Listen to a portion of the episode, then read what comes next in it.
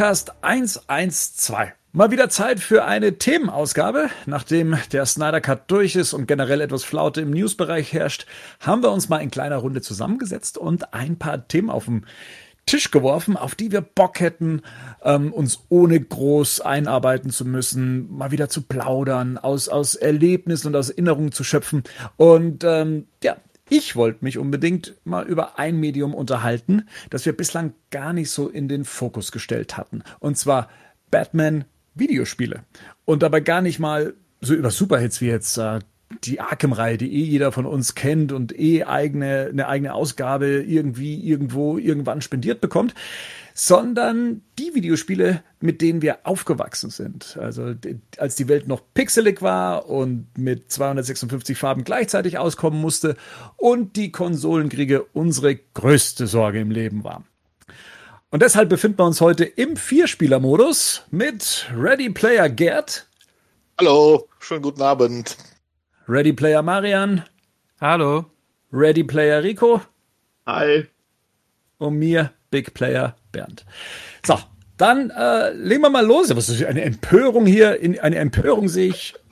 Alles Ready Player ja. und du bist der Big Player oder was? Ich bin der Big Player. Ich bin der Einzige, der, glaube ich, nicht mehr so aktiv ähm, spielt oder spielen kann.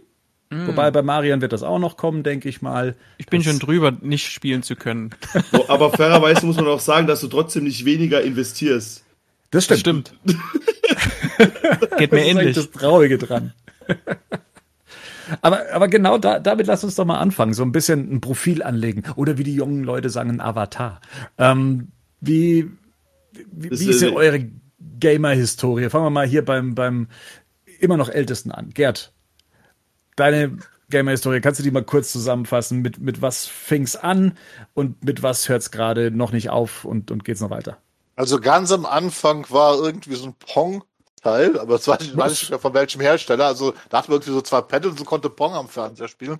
Dann äh, Atari 2600, äh, mhm. dann Amstrad, Amstrad CPC, kurz danach dann ein C64, dann Amiga 500, Amiga 2000, ähm, ja, dann Gameboy, NES, Super NES, ähm, Nintendo 64, äh, PlayStation 2 auch noch dabei äh, und dann äh, anschließend PS3, Xbox 360, ähm, Wii, auch die Wii U, jetzt noch die Switch und auch PS4 und jetzt aktuell PS5. Ich glaube, jetzt habe ich ungefähr alles aufgezählt, was ich in meinem Leben besessen habe. Und, und alles äh, letzte Woche PS gekauft. Vita. PS Vita, ja. PS Vita habe ich auch noch besessen und zwar die P äh, PS Portable. Portable ja, die, die, PSP und dann die PS Vita, den Nachfolger davon, diese beiden Handheld-Sony-Konsolen, die hatte ich auch noch. Mhm. Du, hast du gesagt, du hast mit, mit Pong hast du angefangen? Also da ja. kann man ja tatsächlich mal sagen, da war die Welt noch schwarz-weiß. Richtig. Wann war das denn? Also und wie alt warst du? Also Ende das 40. muss Anfang der, ich würde mal sagen, 1980 so gewesen. Also ich, ich weiß, dass der Atari VCS wo gerade schon auf dem Markt war oder kam zu dem Zeitpunkt. Äh, und ich war so, ja, so 13, 14 Jahre alt. So ganz genau kann ich das nicht mehr sagen. Ich weiß also, das, wo ich mich daran erinnern kann, ist, dass ich den Atari VCS, also 2600, den, ähm, den wollte ich zu Weihnachten geschenkt bekommen haben. Da habe ich mir einen fiesen Trick ausgedacht. Ich habe mit meinem Bruder zusammengelegt und habe mir ein Modul gekauft in der Hoffnung, dass äh, unsere Eltern uns dann die Konsole schenken. Ne? Aber die waren gnadenlos und haben uns auch wirklich ein halbes Jahr bis Weihnachten warten lassen, bis ich das Ding dann ausprobieren konnte. Also.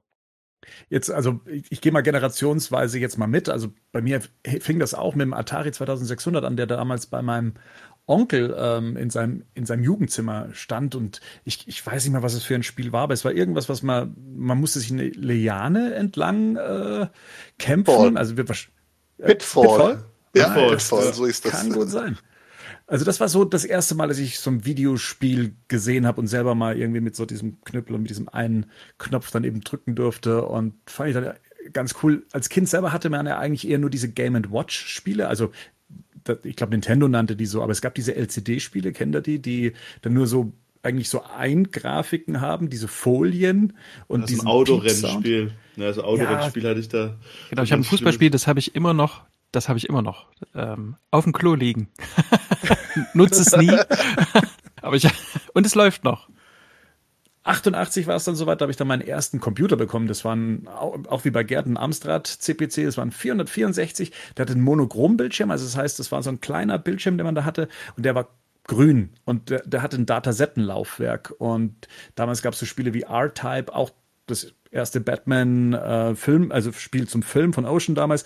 Und das, da musste man eine Kassette reinlegen, hat auf Play gedrückt und wie beim Faxgerät oder wie beim, beim Modem hat man dann äh, eine Viertelstunde lang Geräusche gehört. Dann hat sich so langsam Startbildschirm aufgebaut, bis man dann endlich mal das Spiel spielen konnte. Da war schon eine Erwartungshaltung da. Man musste ein bisschen Zeit mitbringen, wenn man mal spontan was spielen wollte, sagen wir es mal so. Ähm, aber klar, wo es dann wo dann, wo es dann für mich so richtig reinging, das war dann, als der Gameboy rauskam und das war dann Weihnachten 1990 ähm, von meinen Eltern, glaube ich, dann geschenkt bekommen. Und klar, Tetris, äh, ich glaube, das erste Spiel, was ich bekommen habe, war Fortress of Fear, Super Mario Land. Ähm, da natürlich dann auch die Batman-Lizenzen, die es dann gab. Ähm, Turtles, also war das, das war so der, der Einstieg, glaube ich, äh, wo ich das dann auch konsequent verfolgt habe. Ähm, ging dann das Jahr drauf dann schon weiter mit dem Nintendo Entertainment System. Ich war, wurde dann auch so langsam zum Nintendo Boy. Also Sega war ja auch schon da, aber irgendwie war das nicht so meins. Und habe dann 91 auch Weihnachten dann dieses Superset bekommen, wo drei Spiele auf einer Cartridge mit drauf war. Und jetzt auch, wo ich es zusammengeschrieben habe, man denkt ja immer, dass man hat sowas dann eine ewige Zeit in Benutzung gehabt. Ähm, aber ich habe schon ein Jahr später dann das Super Nintendo bekommen und das, das musste allerdings dann eine längere Zeit dann vorhalten, das, äh, bis 97, dann kam das Nintendo 64. Danach war dann erstmal bei mir eine Pause bis 2005. Da habe ich mir dann, glaube ich, mal aus Verzweiflung ein Gamecube gekauft. Ich weiß schon gar nicht mehr warum. Ich glaube, weil, weil es irgendein Metroid-Game gab, was ich spielen wollte. Ähm, und schon ein Jahr später war die Nintendo wieder. Dann die PlayStation 3 wegen Arkham Asylum. Äh, dann die PlayStation 4 wegen Arkham Knight. Und was war meine größte Sünde dabei, Rico? Die sind weiß. Richtig, sie sind weiß. Oh. Du hast auch eine PS5 jetzt, glaube ich, gell? In welcher Farbe? Da, da konnte ich sie aber nicht aussuchen. Dafür habe ich dann die, die Switch, die ich mir 2020 dann gekauft habe, äh, dann natürlich im, im legeren äh, Grau dann gekauft. Genau, das ist auch so. Also ich, ich habe schon gemerkt, dass meine Spielerqualität natürlich abgenommen haben und Hörer dieses, dieses Casts wissen auch, äh, wie ich seit spätestens Arkham Knight äh, nicht über die Batman, Batmobile-Level hinauskomme. Ähm, ich finde auch nicht mehr die Zeit, die ich gerne dafür hätte. Und wenn, dann sind es eher die, die kurzen Spiele, tatsächlich eher die Retro-Spiele von damals, äh, die ich noch kurz anzocken kann, weil alles andere frisst halt einfach wahnsinnig viel Zeit neben all dem, was es inzwischen gibt. So, das hier mal kurz zu meiner Historie. Dann würde ich sagen, Marian, wie, wie, mit was fing es bei dir an? Mit einem Amiga 600, glaube ich. Ähm, und dann hatten wir, glaube ich, noch einen Amiga 1200. Ich weiß nur nicht mehr, welcher von beiden. Der hatte schon das Diskettenlaufwerk quasi integriert. Damit war ich viel geiler als alle, die einen Atari hatten zu der Zeit. Das war der 600er schon. Der hatte ja, das. Okay. Kurz an der Seite reinschieben, die Disketten hier. Das genau. Ist, also das sind dann eher Computer, oder? Also ich war, war ja. Da genau. noch nicht mit drin, aber das sind dann so klassische Computer mit Bildschirm, Tastatur, Laufwerk. Genau. Das im, Grunde, Im Grunde war das wie ein PC. Also mhm. kannst du schon so sagen, ne? Also du hast, hast einen extra Bildschirm gehabt und ähm, hast dann den, da war der Computer quasi wie in der Tastatur eingearbeitet. Also das war eine, eine mega fette Tastatur und weil da eben auch das Laufwerk mit drin war und das war's dann. Da war das alles mit drin. Und da konnte man schon so Sachen spielen wie die Siedler 2, glaube ich. Oh. Das waren sechs Disketten das ist dann auch zwischendrin immer mal abgestürzt und so. Genau. Das erste Spiel, was ich allerdings gespielt habe, war, glaube ich, beim Nachbarsjungen auf dem Atari. So eins, da warst du im Gefängnis und musstest ausbrechen. Ich weiß nicht mehr, wie das, wie das heißt. Das fand ich ziemlich cool. Musstest du dann wegrennen und Bananen ganz schnell schälen, aber ich weiß nicht mehr, wie das heißt. Ach nee, Kartoffeln. Nein, Kartoffeln musstest du musstest Gab's Kartoffeln. auch im Westen das Spiel? Ja, na, selbstverständlich, weil den Amiga habe ich bestimmt nicht aus dem Osten gekriegt. Wie alt, wie alt warst du oder in welchem Jahr war das? Na, das muss ja nach. Ich weiß es wirklich nicht mehr. Ich, zur, zur Wende war ich sechs Jahre alt. Also danach, mit sechs, sieben oder so. Mein Vater war äh, super technikbegeistert und dann ging das eben auch recht schnell. Das war bestimmt 92, 93 oder so. Ja, ist die Zeit, wo der Amiga 600 als Nachfolger vom 500 gekommen ist und gleichzeitig auch, was so ein bisschen traurig ist, dort ist auch den 1200, was dann auch so den Niedergang des Amigas dann, genau. äh, äh, ich glaube so 95 war das dann schon alles äh, gehalten im Amiga, ähm, Und ich gehöre ja immer zu denen, die immer auf der falschen Seite sind. Ich habe gedacht, der Amiga setzt sich noch gegen den PC durch. ja, meine Oma hatte dann ein NES. Das hatte die quasi, wenn wir als Kinder dort waren, also mein Cousin auch und so, dann konnten wir quasi den, da waren quasi auch immer zwei Spieler zu, mindestens zur Verfügung. Das, ähm, das war ziemlich cool. Da habe ich die typischen Ma Mario, dann gab's, muss es auch ein Kirby-Spiel gegeben haben. Ich, wo, ich glaube, wo Mhm. der die, wo der die verschlucken konnte und dann hatte der deren Fähigkeiten. Das fand ich damals ziemlich cool. Und dann irgendwann habe ich ein SNES gekriegt von meinen Eltern mit so einem Modul, das war quasi der, der Gameboy, Super Gameboy. Super Super Game Boy, Game genau. Super, Super Game Boy. Boy, Und das war aber eben auch mit Farben, genau. Also manche Spiele haben das ja quasi angeboten. Ähm, und dann konnte ich damit auch so ein paar ähm, äh, ja, Gameboy-Spiele spielen. Das hat mich damals übrigens meinen kompletten Kopf zum Explodieren gebracht. Als ich Absolut. Das erste Mal, dass ich, Und die Monochrom-Sachen, die konntest du dann auch in Farben einstellen. Hast es dann in vollrot oder vollgrün Ja, genau. gespielt. und dann, man Dann konnte konntest du ja noch selber, Rahmen anpassen und so. man konnte sich auch die Farben selber, glaube ich, so ein bisschen Genau, und aussuchen. konntest auch Bilder ein, Ja. einfügen. Vier Stück, sowas. du konntest vier Farben definieren, irgendwie für, Mhm. für vier Graustufen und hattest dann, äh, aber die anderen, die dafür ausgelegt waren, die sahen teilweise recht hübsch aus. Absolut, Super Game Boy. genau. Das, Das war, ich glaube, das Pokémon war eins der ersten dann schon, wo dann, ja, da, wo Ja. dann da drauf schon. Hm? Pokémon Und, äh, ist irgendwie an mir vorbeigegangen. Das habe ich erst irgendwie später entdeckt. Bei mir durch, auch. Die, durch die Trickfilme tatsächlich, wi- witzigerweise. Naja. Aber der Super Game Boy, um da vielleicht auch kurz eine Anekdote zu erzählen, ähm, der hat, weil, weil Rico sagt, es ist so mindblowing und genauso ging es mir auch bei der Ankündigung, weil ich mir gedacht habe, wie soll das denn funktionieren? Und ich war auch damals soweit, ich habe der, den, der Zeitschrift Total damals geschrieben. Das hat man ja damals noch gemacht, einen Brief geschrieben, hingeschickt, damit man ja bei den Leserbriefen dann auftaucht. Und ähm, ich, ich habe die, ich habe die gelöchert mit den Fragen, wie das, wie das funktioniert. Also gerade auch dieses Einfärben, kann man da jeden Pixel selber einfärben? Wie funktioniert das technisch und so weiter? Und äh, die Antwort darauf, die dann tatsächlich kam, die war, glaube ich, in zwei Sätzen dann irgendwie so ernüchternd für mich, ähm, weil es, es fühlte sich etwas angenervt meiner äh, technischen Vorstellungskunst Das- an. Das Beeindruckende an diesem Super Nintendo war, glaube ich, wenn ich es richtig jetzt zusammenbringe, dass es einfach das, die komplette Hardware von dem Game Boy drin war in diesem Ding und man Mhm. nur das nur das Videosignal benutzt hat von der von vom vom, ähm, vom Super Nintendo und einfach da im Prinzip war in dem Modul noch mal ein kleiner Game Boy drin so und dann hat man das das, das hat dann irgendwie verbunden. Das war schon echt, ich fand das echt beeindruckend einfach. Das war es wirklich. Und du konntest ja wirklich, also du hattest viele Gestaltungsmöglichkeiten und konntest damit wirklich äh, das in den verschiedensten Rahmen noch, noch ähm, ab, abfilm, äh, ablaufen lassen und so. Das war, war schon ziemlich cool. Und dass sie das dann eben auch auf die Steuerung übersetzt haben und so. Das ja, manche Spiele liefen sogar besser, weil du ja durch den SNES-Controller hattest Genau. nämlich äh, äh, vier Buttons mehr, nämlich die beiden Schultertasten und diese hattest ja vier Knöpfe und das konntest du sogar so konfigurieren, wo du vorher so merkwürdige Doppelbelegen hattest oder die Knöpfe gleichzeitig äh, drücken konntest, konntest du dann einstellen, dass sie auf einer Taste waren. Deswegen waren manche Spiele sogar einfacher in diesem Super, äh, Super Game Boy. Also gerade bei Jump and Runs hat das äh, ziemlich gut funktioniert. Wo du gerade sagst Controller, das habe ich total vergessen. Ich hatte bei meinem SNES so einen, so einen super geilen Controller mit dazu, der, den, den gab's mit, das haben meine Eltern ja nicht irgendwie, irgendwie so mitgekauft, weil die sich da reingelesen haben oder so. Da konntest du auf Dauerfeuer stellen. Ja, Und das war, das war ziemlich geil. Also hast du einfach nur die, die, die Taste rüber, rüber rübergeschoben und dann hat er halt Dauerfeuer gemacht in den Spielen, in denen es halt notwendig war. Und dann warst du halt schneller durch mit so Zeugs. Ja, das ist schon scheißen, oder? das ist natürlich das ist Cheaten. Ja, Ja. kommt drauf an. Also das hat mir ja die Hardware schon mitgegeben. Wie, wie habt ihr denn, wie habt ihr das denn abgekürzt? Also mich hat das ja immer irritiert, wenn jemand gesagt hat, ja, ich habe ein SNES zu Hause. Wer hat denn das gesagt? Ja, gibt's. Ne? Also bei uns im kompletten, in der kompletten Familie war einfach alles immer Nintendos. Das waren große Nintendos und kleine Nintendos und mittlere Nintendos und am Endeffekt waren alles, waren alles Nintendos und auch wenn es eine Playstation war.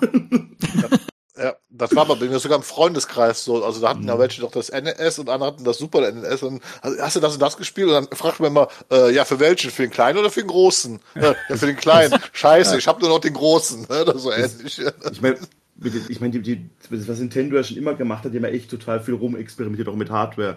Und ich weiß nicht, ob ihr dieses Paint hattet, das ist auf dem Super Nintendo. Oder Ja, Mario Paint. Ja, Und Ja. unsere ganzen Urlaubs- äh, oder Familienvideos sind immer mit so ganz schlechten Intros von mir, die ich dann da gemacht habe. genau.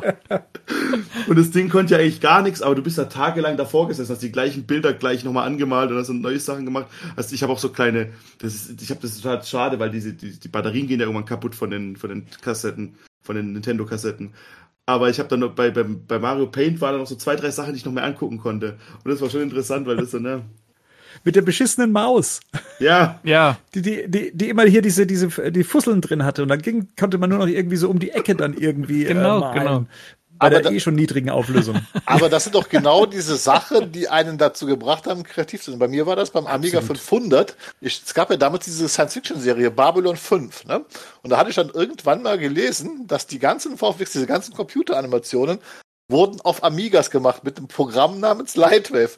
Und dann habe ich mir dieses Programm besorgt und das war zum ersten Mal, wo ich mit 3D-Animation gearbeitet habe. Was ich natürlich damals noch nicht wusste, ist, die hatten in Hollywood damals schon Renderfarben, die die ganze Bilder berechnen. Und ich hatte dann auch so ein Modell aus Babylon 5 bekommen, hatte das in meinen Amiga eingeladen, fertig texturiert und habe auf diesen Render-Button gedrückt. Und dann sah das so aus, als ob dieser Amiga 500 eingefroren wäre, weil nichts passierte, ne? Weil dann wird der Bildschirm schwach und irgendwann sahst du so um so ein Bildpunkt, so ganz langsam über den Bildschirm wandern. Zwei Tage später war dann das Bild fertig gerendert von dieser, von dieser Raumstation, was ich hatte. Ne? Aber so fängt das an. Das, das ist, äh, das ist auch das Faszinierende an diesen ganzen Geschichten. Und Mario Paint, glaube ich, hat viele Leute dazu bewegt, äh, irgendwas in der Richtung nachher Auch, zu auch machen. Musik und so halt, ne? Das Ja, konntest du alles ja. machen. Ja. Also Mario Paint hat mich, hat mich über die, die, ich war mit meiner Oma immer in der Kirche und die Predigten da drin waren immer recht boring und ich wusste, dass Weihnachten ansteht und dass ich Mario Paint bekomme und ich war eigentlich, ich habe mich immer über diese, diese, diese Predigten habe ich mich gerettet, indem ich mir vorstelle, wie ich jetzt das animiere und wie ich das animieren könnte mit diesen vier Feldern, die man da irgendwie hatte, die man animieren konnte. Ähm, also die Fantasie hat es auf jeden Fall beflügelt. Ich meine, lauter Sachen, die Leute, die jetzt schon PC zu Hause hatten, dann wahrscheinlich äh, schon viel eher und einfacher hätten umsetzen können. Aber das war halt, wenn du, wenn du ein Super Nintendo hattest und ein bisschen ein Talent mitgebracht hast, war das, war das schon eine ganz coole Sache. Das ist übrigens eine perfekte Überleitung zu, zu meiner Zeit, als ich dann den PC hatte. Denn mit meinem ersten PC habe ich, ein- habe ich ein Programm gekauft, das dort im Laden lag einfach, zufällig. In irgendeinem Ostcomputerladen. Lo- Klon-DVD. genau. genau, damit fing das an. Und zwar war das Batman und Robin Cartoon Maker. Und ich habe ich hab, äh, langweilige Zeiten, also die Schule damit verbracht, dass ich mir überlegt habe, wenn ich nach Hause komme, dann mache ich die Animated Series, dann kommt das, dann kommt das Auto reingefahren und so. Es gibt davon jetzt noch Videos so bei YouTube und man kann das tatsächlich auch runterladen, ähm, immer noch. Aber da ist es so, dass du quasi, du hast hinter den Figuren, die, die, die Hintergründe sind nicht mehr transparent. Das sieht also jetzt, du hast halt einen weißen Hintergrund, jetzt eine Figur, die du über so einen, über, über so einen, ähm, festen Hintergrund laufen lässt und so, dann konntest du selber einsprechen und konntest äh, ähm, Sachen reinstempeln und Autos fahren lassen. Da waren, da waren alle Fahrzeuge drin aus der Animated Series, alle Figuren, alle hatten eigene Sounds und so. Das war für mich ein Riesending. PC ist ein gutes Stichwort. Das habe ich, das habe ich bei mir gar nicht auf, mit auf der Liste. Ich habe 94 einen bekommen. Das war ein, oder mein Vater eigentlich eher. Das war ein, war ein was war denn das? Ein 486 DX2 mit 80 Megahertz und der hatte noch so einen Power-Button. Da konnte man die Megahertz äh, halbieren oder beziehungsweise halt eben hochschrauben. Ja. Da Und, ging's richtig ähm, rund. und das Ding hatte ja nichts, ne? Das hatte ein Diskettenlaufwerk und das war die Zeit, helft mir mal, wie dieses Star Wars Spiel hieß, was damals rauskam auf, auf CD, wo man in den Graben reinflog. Rebel Ähm, Assault. ja, Rebel Assault, genau. Und das gab's ja nur auf CD. Ne? Also noch nicht mal, dass es irgendwie DVD oder sowas gewesen wäre. Und um das spielen zu können, brauchte man ja nicht nur ein, ein DVD-Laufwerk, äh, ein CD-Laufwerk, man brauchte auch noch eine Soundkarte, die man extra gekauft hat. Das war ja auch kein Standard äh, letztendlich. Und gut, Grafikkarte, die jetzt, glaube ich, gerade noch mitgemacht. Aber das, das, daran kann ich mich noch erinnern, dass man, dass man aufrüsten musste, ja, in, in diesem niedrigen Sektor äh, mit sauteuren Laufwerken und einer Soundkarte, damit man überhaupt ähm, mal solche Spiele spielen konnte. Ich habe mich in dem Podcast hier noch nie so jung gefühlt, muss ich ehrlich sagen. weil, weil, mein, weil mein erster PC, den ich mit 14 bekommen habe zur Kommunion, und den habe ich mir nur gekauft wegen Jedi Knight. Kennt ihr Jedi Knight 2, Ja. Jedi Ja. Outcast? Ja. Nur deswegen. Und mein Kopf, das war wie Mario 64, war Jedi Knight. Ich, ich habe es mir nicht vorstellen können, wie das, wie das ist. Wie man das, mein Kopf hat es, mein kleines Erbsenhirn, hat sich nicht drumherum, okay, ich kann jetzt einen Typen mit dem Lichtschwert spielen, von hinten oder Ego-Perspektive. Und ich kann da irgendwie durchrennen. Das ist, es war für mich zu viel einfach. Ich habe das nicht, ich habe das nicht so. Und dann kam es auch noch online. Lichtschwertduelle online. Wie? Wie ist es möglich? Und Aber immerhin Ja. online. ja. Deswegen sage ich, ich habe ich hab mich noch nie so jung gefühlt. so. Marian, entschuldige, dass wir uns da immer in, in deine Sachen dann äh, reinhacken. Aber Weil die da, so spannend sind. Weil es so spannend ist. Genau, mal weiter. Komm. Ähm, dann war es gar nicht mehr so viel. Ich habe mir die PS2 habe ich mir irgendwann nachgekauft. Also ich habe wirklich dann auch wirklich viel Zeit versenkt einfach am PC. Ähm, dann kam ja auch das Internet auf und so. Ähm, und ich, Was hast du da im Internet so gemacht? ich hatte auf jeden Fall den Computer sehr lange an, dass er sehr, sehr wenige Megabyte runtergeladen hat. Was auch immer. Aber es muss, es, der Computer muss auf jeden Fall anbleiben und äh, damit man nicht Immer. überrascht wird, der Bildschirm aus. ähm, und also da habe ich vor allem so Strategiespiele und ich habe alle Adventure-Spiele, vor allem LucasArts habe ich extrem Ey, gesuchtet und habe die auch alle nachgeholt, dann noch die, die älteren und so, da weiß ich noch, die, die CDs, die habe ich immer noch hier, Command Conquer und so solche Sa- Sachen haben mich dann mit, haben mich mit reingezogen. Ich habe halt, ja, Adventures war halt auch so ein Ding halt, die, was, wo ich richtig viel Zeit damit verbracht habe. Ich habe die alle, ich habe sogar das eine, das habe ich erst mal vor, vor ein paar Jahren durchgespielt, weil mich das immer gefuchst weil mein PC zu langsam war damals. Ich konnte ein Level nicht spielen. Weil der, das, du musstest, das hieß äh, Feeble Files, Floyd, es gibt noch Helden. Das war so ein kleines Alien-Text-Adventure. Und das war richtig geil halt. Und das, das war auch das Simon the Sorcerer-Universum. Oh das ja. habe ich erst vor drei, vier Jahren durchspielen können, weil das damals mein PC einfach zu langsam war. Dann konnte ich das eine Level nicht schaffen.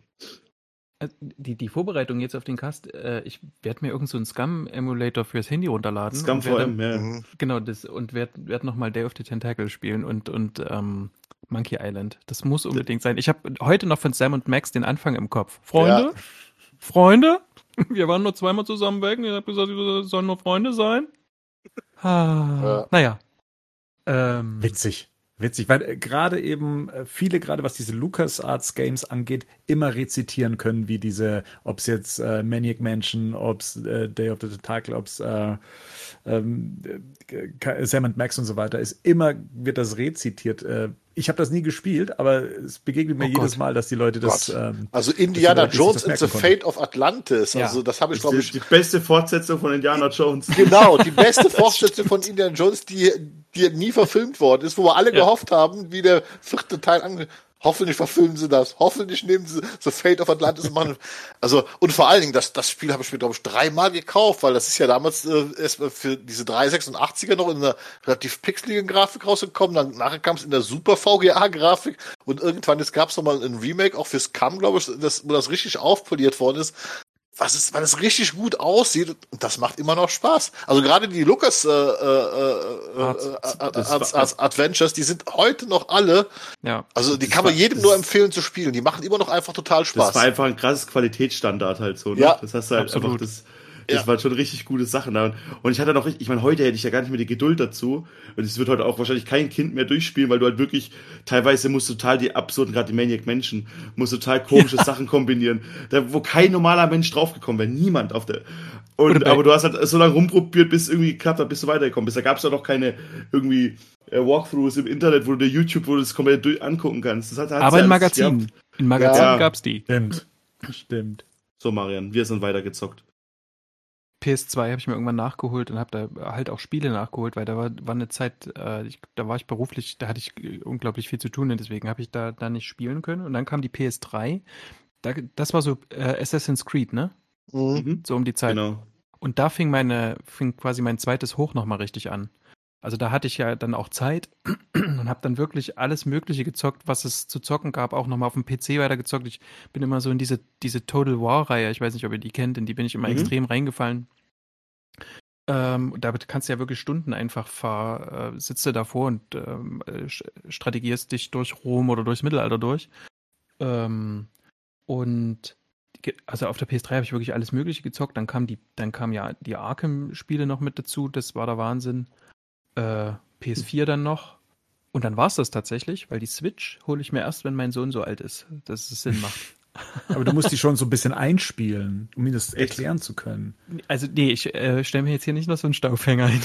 Ja, aber die Switch, die Switch, wenn du diese Jahrespauschale bezahlst für das Online-Ding, dann hast du Super Nintendo und Nintendo die Ja, und Spiele. Und genau Und das, das- werde ich auch machen. Und genau und das, werd zocke ich auch gerade die ganze Zeit nur. Das, Das ist halt ich. Ist, ich habe gerade die Donkey Kong-Spiele nochmal durchgespielt. Und das Gute ist halt auch so, es braucht keine Geduld mehr, weil du kannst immer wieder zurückspulen, wenn du einen Sprung nicht geschafft hast. Mhm. Ich, ich bin so dumm. Ich habe vor zwölf Jahren, glaube ich, habe ich mein SNES verkauft. Ja. Weil ich, ich, ich wollte, glaube ich, die PS4 und meine Frau sagte zu mir, da muss eins weg. Du. Genau, du. Das stimmt nicht. Meine Mutter wollte, dass ich mein Kinderzimmer, äh, mein ehemaliges Kinderzimmer, dass das komplett jetzt ausgeräumt ist und so. Und dann hatte ich hier einen riesen Karton stehen mit dem SNES, mit diesen ganzen Gameboy-Spielen für den Super Gameboy. Und bei, mi bei mir war nichts kaputt, also keine von diesen Batterien. Ich habe jedes Spiel quasi nochmal angespielt. Plock, weiß ich nicht, ob ihr das kennt, das habe ich nochmal durchgespielt. Mhm. Ähm, äh, Yoshis äh, Dingens habe ich auch nochmal durchgespielt und so. Und dann habe ich es verkauft für einen lächerlichen Preis wahrscheinlich. Ja. Und, ähm, ja. und, je, und, jetzt, als dieser Mini-SNES rausgekommen ist, habe ich gedacht, ach, hol dir doch den. Aber da war ich dann zu stolz. Ja, den, den habe ich tatsächlich. Also auch den, den NES Mini, mhm. den SNES. Also ja, das, das macht, macht natürlich auch Laune. Und auch so ein Verkaufsszenario hatte ich genauso. Ich habe meine Mutter mal losgeschickt. Sie ist auf dem Flohmarkt, hat gemeint, Bernd, kann ich dir irgendwas mit verkaufen? Habe ihr irgendwie äh, 19 äh, Super Nintendo-Spiele hingestellt. Sie kam mit 100 Euro zurück. Die, also ja. 100 D-Mark, Entschuldigung. 100 ja. D-Mark natürlich damals ja. noch. Auch krass. Äh, ne? Die haben mir fast Gibt's nie an Wert verloren, diese Spiele. Ah, ja. Vor allem Nintendo-Spiele nicht. Und vor allem meine ganzen Street Fighter Spiele weg. Da habe ich, da habe ich in der Schule gesessen und habe ähm, hab Fanfiction geschrieben zu Street Fighter. Das weiß ich noch. Das habe ich alles noch da. und, und ich habe auch, da kommen wir da bei dem Spiel dazu. Ich habe auch meine ganzen Cheat-Hefte wiedergefunden. ja. Die Spiele verkauft, die, die blöden Hefte behalten. Ne? Super ja. NES war die erste Konsole, die ich gemoddet habe, ne? wo man halt anfing, äh, Spiele, äh, Module aus Japan sich zu importieren, die ein anderes Format hatten, weil sie ja nicht Datei, Stimmt. Dann hat, dann hat, dann hat, aber wenn du das Action Replay gehabt hast, dann konntest du ja, ja trotzdem spielen, ne? Mhm. Ja, aber ich habe meine dann, da gab es ja richtige Umbaukits, wo du oben den Modulschacht dann, also quasi einen doppelten Modul, du konntest dann die japanischen hinten rein tun. Ja. Dann kam hinten noch ein, ein anderer HF-Modulator dran, der das NTSC-Signal gewandelt hat und so weiter. Da das also äh, weil, weißt du, da war, damals hat man, man ist ja immer so bekloppt, so, ja, die Japaner haben ja die viel besseren Module, die nie nach Deutschland kamen. Und da habe ich dann auch hier so in Zeitschriften gesehen, da gab es so, so eine irgendeine ähm, Action-Adventure-Reihe. Total geile Grafik mit so einem geflügelten Schwertkämpfer und so weiter. Ne? Was mir, was ich natürlich total übersehen hatte, die Module waren auch in Japanisch, ne? Und ich konnte kein hm. Japanisch. Das heißt, also es war schon schwer, quasi das Spiel zu starten, aber die Hinweise im Spiel und was du da machen musstest, das habe ich natürlich nicht verstanden. Weil Dafür kannst du es jetzt. weil damals hat man sich ja noch reingefuchst in die Spiele. Ja. So ist es. Da hat man ja, hat man ja alles ausgehalten und, und durchgemacht, weil man ja auch wahnsinnig viel Geld dafür hingelegt hat. Ich glaube, äh, hier, ich habe hier äh, Batman Forever äh, vorliegen für 44 Pfund, was ich mir damals in England gekauft habe, was ja auch so in etwa 150 Mark damals waren. Das äh, ist ja schon eine, eine ordentliche Stange. Und man hat sich ja auch nicht täglich dann irgendwie geholt, sondern da war ja auch immer eine Zeit dazwischen. Und äh, Marian und ich hatten ja schon mal irgendwie, wir, wir sind da ja so ein bisschen äh, neurotisch, was das angeht. Wir, wir, wir müssen es auch abschließen. Ne? Nennen wir es gewissenhaft. Oder so. Und sorgfältig. Heute geht das nicht mehr. Also heute, äh, wenn ich noch mal eins von den alten Spielen anschmeiße, gerade wenn man irgendwie so das Nintendo Mini zum Beispiel hat, ne, und man kommt nicht weiter, dann äh, entnervt auf den Reset-Button und das nächste Spiel und so weiter und so weiter. Aber sich noch mal komplett durchzufuchsen durch ein Spiel, boah, keine Ahnung, ob ich das noch machen könnte. Super Metroid habe ich noch mal von vorne angefangen und irgendwo hängen geblieben, weil die Herzzahl nicht die richtige ist in, äh, in, der, in der Konvertierung und kommt deswegen irgendwo nicht weiter. Aber da war nochmal die letzte Motivation, dann nochmal so ein klassisches Spiel von vorn bis hinten durchzuspielen. So, Rico. Ja. Man würde ja meinen, weil du vorher schon sagst, du fühlst dich ja als der Jüngste, dass du dann eine recht kurze Videospiel-Historie ähm, mit dir bringst. Aber ich würde sie exzessiver nennen. oder, oder so, dann fang mal an.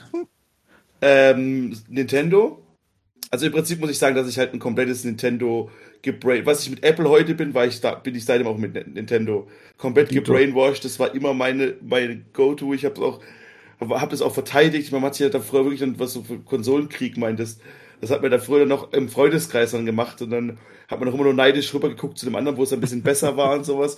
Und ich habe das komplett mitgemacht. Ich habe äh, Nintendo gehabt, Super Nintendo, dann N64 ja. Dann das N64, mein, mein, mein größter Ma Ma ähm, Magic Moment wahrscheinlich war immer, weil irgendwie Zelda-Spiele immer schon gewesen sein. Mhm.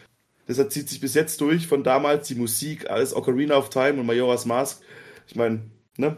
Das ist halt so, das ist so, das sind die Sachen, die halt, ähm, ja, mich komplett halt gefesselt haben. Und das ist halt für mich immer noch auch heute, wenn ich die Mario spiele, die neuen, die kann man immer noch spielen, die machen immer noch super Spaß. Das ist einfach das Beste. Aber ich bin dann auch schnell, habe ich dann auch schnell, recht schnell gestreut. Ich habe dann auch dann mir die Playstation geholt, ich habe dann auch alle Xboxen gehabt. Ich habe dann wieder eine Playstation mitgenommen. Playstation 1 hatte ich nicht, die hatte ich immer nur ausgeliehen.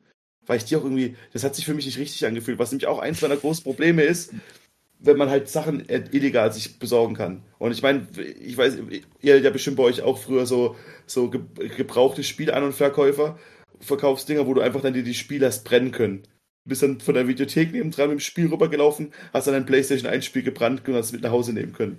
Das war ein Service, den die damals angeboten hatten, zumindest bei mir Aha. hier.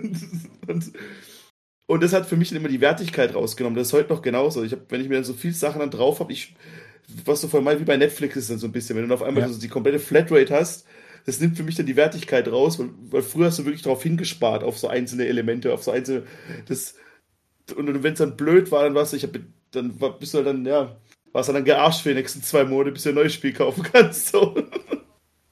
Ja, ging mir genauso. Also die, die PlayStation war auch für mich äh, etwas, es hat mich erstmal geärgert, dass die ja aus dem Super Nintendo entstanden ist oder zumindest aus einer Fehlreaktion mhm. von Nintendo letztendlich. Und ähm, gleichzeitig war das die erwachsene Konsole. Ne? Das, hat, das war schon so ein ganz großer äh, Generationsbruch. Ich war ja auch ein mhm. Nintendo-Boy und man hatte ja eh schon so ein bisschen das Problem, dass Mega Drive oder Sega halt auch so die etwas etwas familienunfreundlicheren Spiele hatte und äh, aber, aber man ja trotzdem mit, aber sie waren halt schon, weißt du, Mortal Kombat war nicht, äh, war nicht zensiert. Ja. Wie es halt auf dem Super mhm. Nintendo war, weil Nintendo halt diese Policy hatte. Mhm. Und ähm, naja, hier und da erschien halt das ein oder andere etwas coolere Spiel, aber Ne, man war ja Nintendo-Fanboy. Und dann kam halt dann äh, die PlayStation und das war halt nochmal ein komplett anderer Schritt, ne, mit dieser 3D-Polygon-Grafik. Da hat's ja Nintendo auch noch probiert mit Star Fox und was weiß ich, alles da mithalten zu können. Und Donkey Kong Country vor allem äh, dann gegen Ende des, des Super Nintendos dann.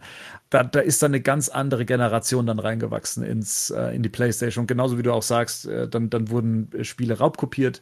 Also äh, im Konsolenbereich, glaube ich, war das relativ neu. Das auf dem PC-Bereich kannte man das ja eh schon, äh, wenn man Spiele auf auf, auf 20 Disketten dann irgendwie äh, aufgeteilt hatte oder sowas. Ähm, und, und deswegen war die PlayStation für mich auch so ein No-Go, bis zur, bis zur dritten dann letztendlich. Und das eigentlich auch nur äh, wegen SingStar. Aber das ist ein anderes Kapitel. Willst du es uns vorsingen, das Kapitel? Ich bin aus der Übung. Schon lange nicht aus der gespielt. Aber sonst würde er es machen. Und, und wie, das ist halt das auch, was du gerade meinst, so diese Wertigkeit. Und wenn man rück, rückblickend jetzt so mal anguckt, dann hatte man mit Nintendo eigentlich immer schon die besseren Spiele. Man wollte aber das Edgigere ein bisschen haben. Auch ganz ehrlich, keiner kann mir erzählen, dass Sonic ein gutes Spiel ist. Das ist ein komplettes Scheißspiel. Aber es sah halt cooler aus, der Igel. Also, der Igel sah halt cool aus, so. Das war halt schon irgendwie, ja, die Konsolen doch auch. Ja, ja. Die sahen doch auch cool aus. Schwarze Konsolen, alleine ja. der, wie hieß der, Game Ach, Gear. jetzt ist schwarze Konsolen wieder cool auf einmal. Ich meine, ich mein, mein, mein, mein einzig großer äh, Konsolenflop, den ich hatte, war, ich habe mir die Dreamcast zu Release gekauft. Irgendwie, das, und ich meine, die Dreamcast war auch super teuer.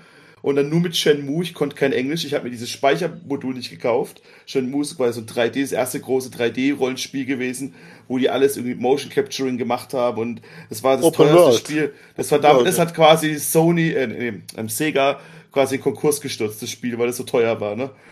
Und das habe ich mir gekauft, hatte keine Speicherkarte am Anfang für die Dreamcast, weil ich mir nicht leisten konnte. Das heißt, die, die Konsole ist durchgelaufen über Tage. So. Das, das war echt, ja. Und auch das Sonic-Spiel dann dafür. Das waren echt nicht die, das war echt keine Glanzzeiten. Aber ja. Und mittlerweile ist es halt einfach so, dass Sony und Nintendo immer gekauft werden, Day One. Microsoft, weiß ich, fühle ich jetzt nicht, mit ihrem Netflix-Angebot, was sie da zum Spielen machen wollen. Mhm. Das heißt, was hast du jetzt gerade noch aktuell zu Hause stehen? Alles. Alles? Aber aufgebaut tatsächlich PS5, Switch, und ja, das war's. Auch so PC-Spiel, das hatte ich eine kurze Zeit, so gerade in der Pubertät, so mit 14 bis 16, 17, habe ich viel am PC gespielt. Auch so Battlefield und diese ganzen Sachen, weil es halt einfach so eine ganz krasse, neue, große, erwachsene Welt war. Aber mittlerweile finde ich diesen, habe ich gar keinen Bock mehr, mich da irgendwie reinzufuchsen und irgendwelche Computer zusammenzuschrauben. Ich will, dass die Playstation Knopf drücken und los geht's. So, ne? Wenn man Glück hat. Wenn man Glück hat. Wenn man eine gekriegt hat. Das hat sich auch so ein bisschen verändert, ne? Die unfertigen Spiele, die, äh, die Patches, die man noch nachladen darf und sowas. Das, das war vor ein paar Jahrzehnten noch so ein bisschen anders. Ab, außer bei Nintendo. Ja, außer, außer bei, bei Nintendo. Nintendo. Nintendo ist immer noch so. Die, da kommt kein Spiel unfertig auf den Markt, die verschieben es, bis es fertig ist. So, das gibt echt, das ist tatsächlich jetzt wirklich nur noch wenig so Studios, die so sind wie Nintendo. Sony macht es mit ihren eigenen Studios auch relativ gut, finde ich, mit ihren eigenen Studios. Aber gerade so Blizzard, Blizzard waren auch Helden für mich, das waren Götter für mich, so ein paar Jahre meines Lebens. Und die haben es jetzt zum Beispiel komplett, ähm, haben sie den komplett abgestürzt. Ja. Aber generell kann man schon sagen, dass die heutigen Konsolen auch eher wirklich so mit der ganzen Patch-Politik an PCs erinnern. ne? Also wirklich so nach dem Motto, du kaufst dir das Spiel und dann willst du es am ersten Tag losspielen, dann kommt diese Meldung, äh, ja, Day One Patch wird runtergeladen. Da würde Henning sagen, deswegen die niemals Early Adopter sein. Ja, ja, ich weiß, äh, ne, aber äh, das macht immer noch Spaß, aber ich, ich glaube aber auch inzwischen so, bei mir ist es auch ausgewählter geworden. Ne? Ich meine, früher, also zu Amiga-Zeiten, da haben wir nichts anderes getan als Spiele getauscht. Ne? Also, also da hatte jeder, jeder Amiga-Besitzer, glaube ich, hatte irgendwie so eine Box mit Nie 2000 Spiele Disketten, tauschen. die Was durch seid ihr für Unmenschen?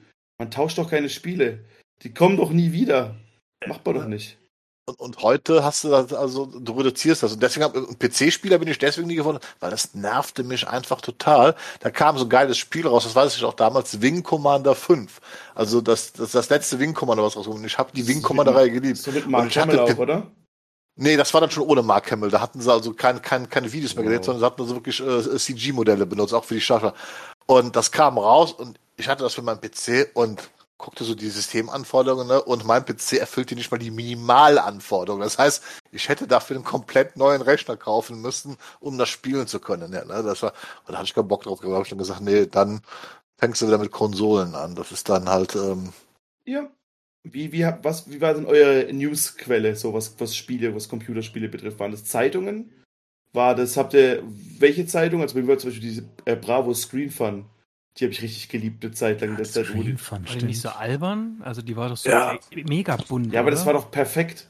Das ist ja genau das, was du willst, wenn du dich Spiele, willst ja keine, Telespiele war die erste Videospielzeitschrift, die ich gelesen habe. Telespiele. Die hieß tatsächlich so für, wo ähm, tatsächlich Atari-Module vorgestellt worden sind. Äh, und ähm, da gab es zum ersten Mal, habe ich dann also da gelesen, dass es da neue Konsolen gab, das sogenannte das Coleco, ColecoVision und von Mattel gab es auch eine Konsole, äh, die rauskam, die also besser war wie das Atari, das wurde dann immer so gezeigt und die hatten schöne Grafik, da war so ein Fußballspiel, wo alle drauf abgefahren sind, aber das war Telespiel, das war wirklich so ein richtig deutsch Telespiel und daraus wurden später die Videogames übrigens dann. Also Ah, das ist- echt? Oh, das Ja, war ja, ja. das war ja meine. Also Ja, Videogames die, auch, ja.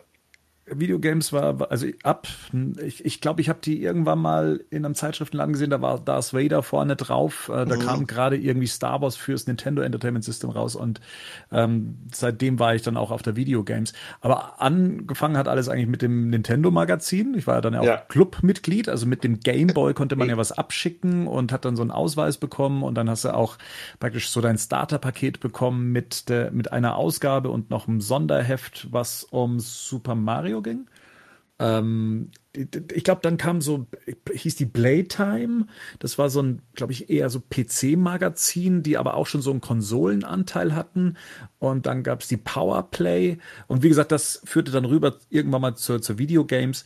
Und dann wurde es inflationär. Also dann kam, dann sprießt, dann sproßt ja dieser Markt und auf einmal gab es die Mega Fun und die Endzone und die Total, mit Total, Ausrufezeichen, genau. Ja. Ähm, und Maniac. ähm, die Maniac, ah ja. Ja, genau, Maniac, richtig. richtig. Die gab es auch noch. Das war ja quasi von der Videogames äh, die große Konkurrenz sogar.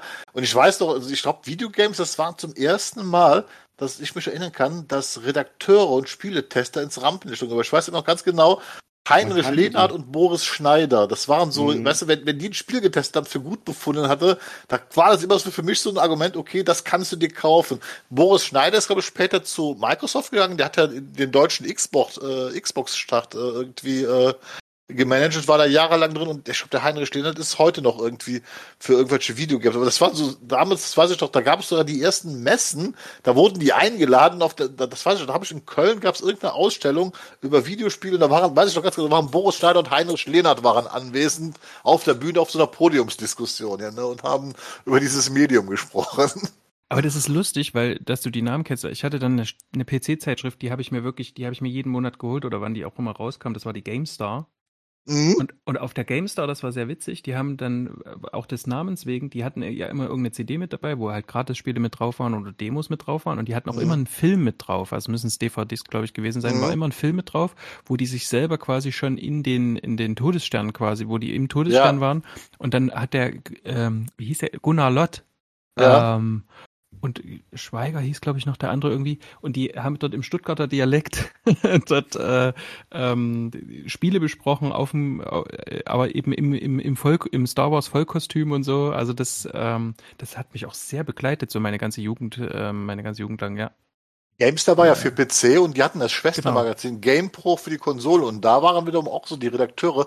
Da gibt's einen, der ist leider verstorben. Die hatten ja dann auch diese Video, also DVDs mit den Spieletests und mhm. der hieß äh, Henry Ernst. Der ist ja sogar vor ein paar Jahren mit, mit gerade etwas über 40, also irgendwie plötzlich ins Leben gekommen. Und dem seine Videos, der testete meistens über die schlechten Spiele, aber allein wie er die Videos gemacht hat, wie er die kommentiert hat, war das super witzig, dem diese, diese Tests anzugucken. Da hattest du einfach tierisch, tierischen Spaß dran, äh, wie er das kommentiert hatte. Und so weiter. Also das, das, das hat also GameStar und GamePro haben das irgendwie so geschafft, so auch die Leute in den Vordergrund zu stellen, ja. also die da äh, also schrieben beziehungsweise das bewerteten. Das ist Habt ihr auch diese NBC Giga Zeit mitgenommen? Diese, wo das war so das erste quasi Let's Play, ähm, oder wart ihr wahrscheinlich dann vielleicht schon zu alt mhm. zu? Das war dann so, das war das, was quasi, wo dann man so Leute halt dann geholt hat, die das dann moderiert haben. Und im Prinzip haben die in jeden Tag an, zur besten Sendezeit vier Stunden lang Computerspiele gespielt mhm. im Fernsehen. Moment, da gab es doch auf, wo war das? Sat, Sat 1? Gab es da nicht, oder bei RTL, dass sie gegeneinander äh, Nintendo-Spiele gespielt hatten? Da gab es doch so ein Format, mir fällt das jetzt nicht mehr ein. Oder Hugo. Ja, genau, aber das war, aber da war es ja wirklich, dass man wirklich versucht hat, das professionell aufzuziehen. Und dann gab's dann wurde irgendwie mal Adam Sandler war dann irgendwie mal im Studio und hat dann Tekken gegen die gespielt und so. Also das war ja. schon. Das, ich aber daraus ist doch Rocket Beans geworden, ne? Das, das, ja, ja, genau. ja, ja, das sind doch heute die Rocket Beans. Genau. Ne? Aber wie hieß denn das? Wie hieß denn das? Game Giga. One. Game Giga One? Games. Game One, Giga, ne? Also Giga genau. Games, Game One und dann Rocket Giga. Beans. Genau, ja. Giga hieß das vorher. Und da waren doch, da waren ein Haufen Leute dabei, die du jetzt immer auch neben den Rocket Beans noch siehst, diese eine Uta oder wie die hieß und so, ähm, ja, die genau. da wirklich auch stundenlang gegeneinander, das habe ich auch angeguckt. Klar. Ja, genau, das, das fand ich, das, wir haben halt früher auch so LAN-Partys dann bei mir gemacht und so. Und dann lief das immer dann über das ganze Wochenende mit. Also unter der Woche hat man sich dann aufgenommen, dann haben wir sich die ganze LAN-Party durchlaufen lassen, so die, die, wie die halt zocken, während wir zocken. Rico, du hast, du hast ja erzählt, Mario Paint. Äh, war Mario Paint auch der Grund dafür, dass du da auch mal so versucht hast, in die, beruflich in die Richtung zu gehen? Das war, das war tatsächlich auch, also wenn man es ganz runterbrechen würde, vielleicht, aber ich habe halt eine, ähm, ich habe eine Grafikausbildung gemacht. Mit meinem Abi zusammen. Das war so ein duales Studium.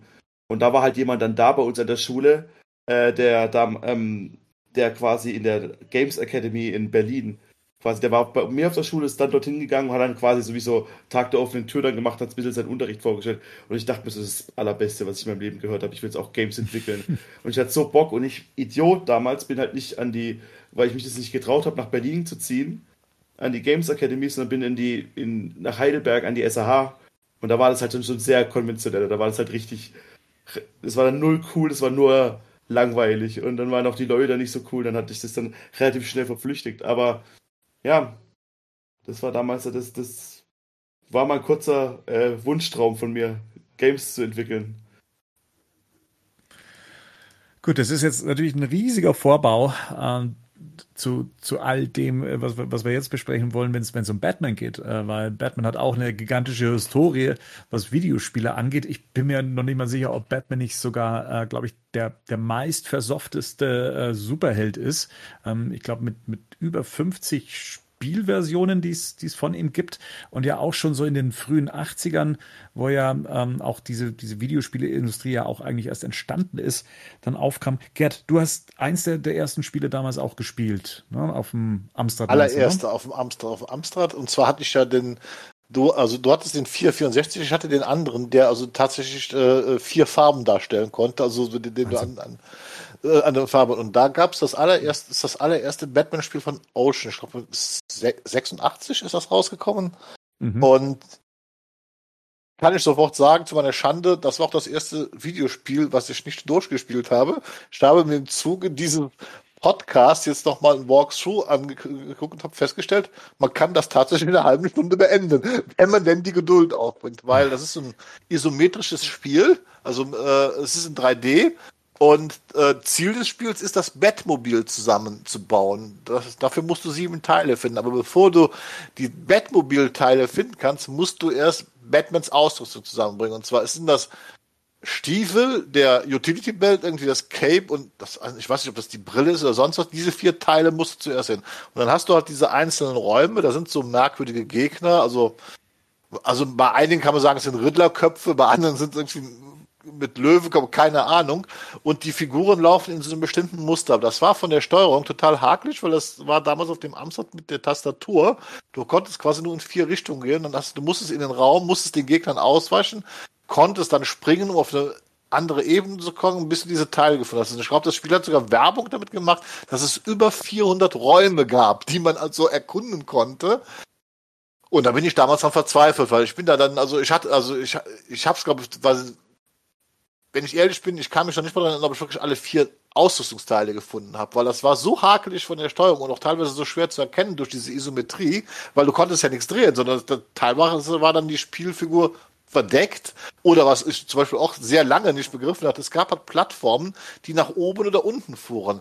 Das bedeutete aber, dass dann die ganz nach oben aus dem Bild rausfuhren und dann kam ein neuer Level, der da drüber spielte. Das heißt, wenn man dann da falsch runterging, stürzte mir zu Tode wieder nach unten und so weiter. Und das war das allererste Batman-Spiel, sondern ich habe es tatsächlich beendet, habe jetzt in Walkthrough angeguckt und es hatte einen nervigen Sound. Ja, ganz genau, das ist es. Äh, Marian zeigt gerade mal einen Screenshot davon, ja. Es gab ja dann von Ocean noch ein zweites Batman-Spiel. Ähm, Paper Crusader, das habe ich auch gehabt. ah ja, war das ja. anders oder besser? Ich habe ja, äh, also dieses mit der isometrischen äh, Ansicht, äh, habe ich nur gelesen, dass das sogar in dem Jahr, als es erschienen ist, das Spiele-Highlight war. Ja, also, das da war, war die Spielewelt sehr begeistert von. Ja. Äh, Cape Crusader ist also ein Action-Adventure, also da kann Batman auch treten und äh, Gadgets benutzen. Ähm, das habe ich auch beendet damals, allerdings nur, weil ich halt in der Zeitschrift eine Komplettlösung gesehen habe, was man dann an bestimmten Stellen machen musste. Äh, das Interessante war, das war auch von, der Grafik halt eher monochrom, aber jeder neue Bildschirm, der geladen wird, das baute sich über den anderen auf. Und dann sah das halt aus wie so Comic-Panels, die sich aufbauten, die übereinander lagen. Das hatte einen, hatte einen ganz schönen Look. Also, ähm, hm. Das war's halt. Und, aber das war zumindest also von der Steuerung her war das Spielbare, da kann ich mich noch gut daran erinnern. Klar, das wie, wie alle, man hatte nur drei Leben, da musste man da durchkommen und wie damals grundsätzlich diese Spiele, es wurde ja nicht gespeichert. Sprich, wenn du die drei Leben verbraucht hattest, fingst du wieder von vorne an. Mhm. Da habe ich mir ein Walkthrough angeguckt. Das muss ja, das muss ja sau schwer gewesen sein und vor allem extrem nervig, weil du die ganze Zeit in so einen ja. Zwischenbildschirm gegangen bist, wenn du in Kämpfen warst. Richtig. Und hast dann äh, immer wieder quasi dir so, so, so Heilungen, wie, wie, das, wie das heute in, in so auch Action-RPGs irgendwie so ist, wo du, wo du dich immer wieder heilen musstest und so. Und unten hast du so diesen, die, erst die Batman-Maske gesehen, wo dann der, wo es dann mhm. zum Schädel wurde, wenn der, wenn der mehr be, ähm, wenn er mehr Schaden genommen hat und so. Und das, was ich da gesehen habe bei diesem Walkthrough, ist, dass der im Grunde die ganze Zeit immer hin und her schaltet zwischen diesem, jetzt, jetzt kommt ein Gangster und jetzt muss ich wieder, was weiß ich, mich heilen oder sonst irgendeine ja. Strategie auswählen oder so. Was ja dann wenig später dann der Fall war, weil das war ja noch zu einer Zeit, da gab es ja keine Grundlage, worauf man ein Spiel basieren lassen soll, jetzt außer die Comics und dann musste man mhm. sich den Rest äh, selber ausdenken. Aber Ocean war ja dann auch recht bekannt dafür, dann eben Filme zu versoften, also die Lizenz zu nehmen und da eben das passende Spiel für rauszubringen. Und das war dann mit Tim Burtons Batman natürlich dann äh, der Grund ist auf jeglichen Plattformen dann eben auch äh, zu, zu verteilen.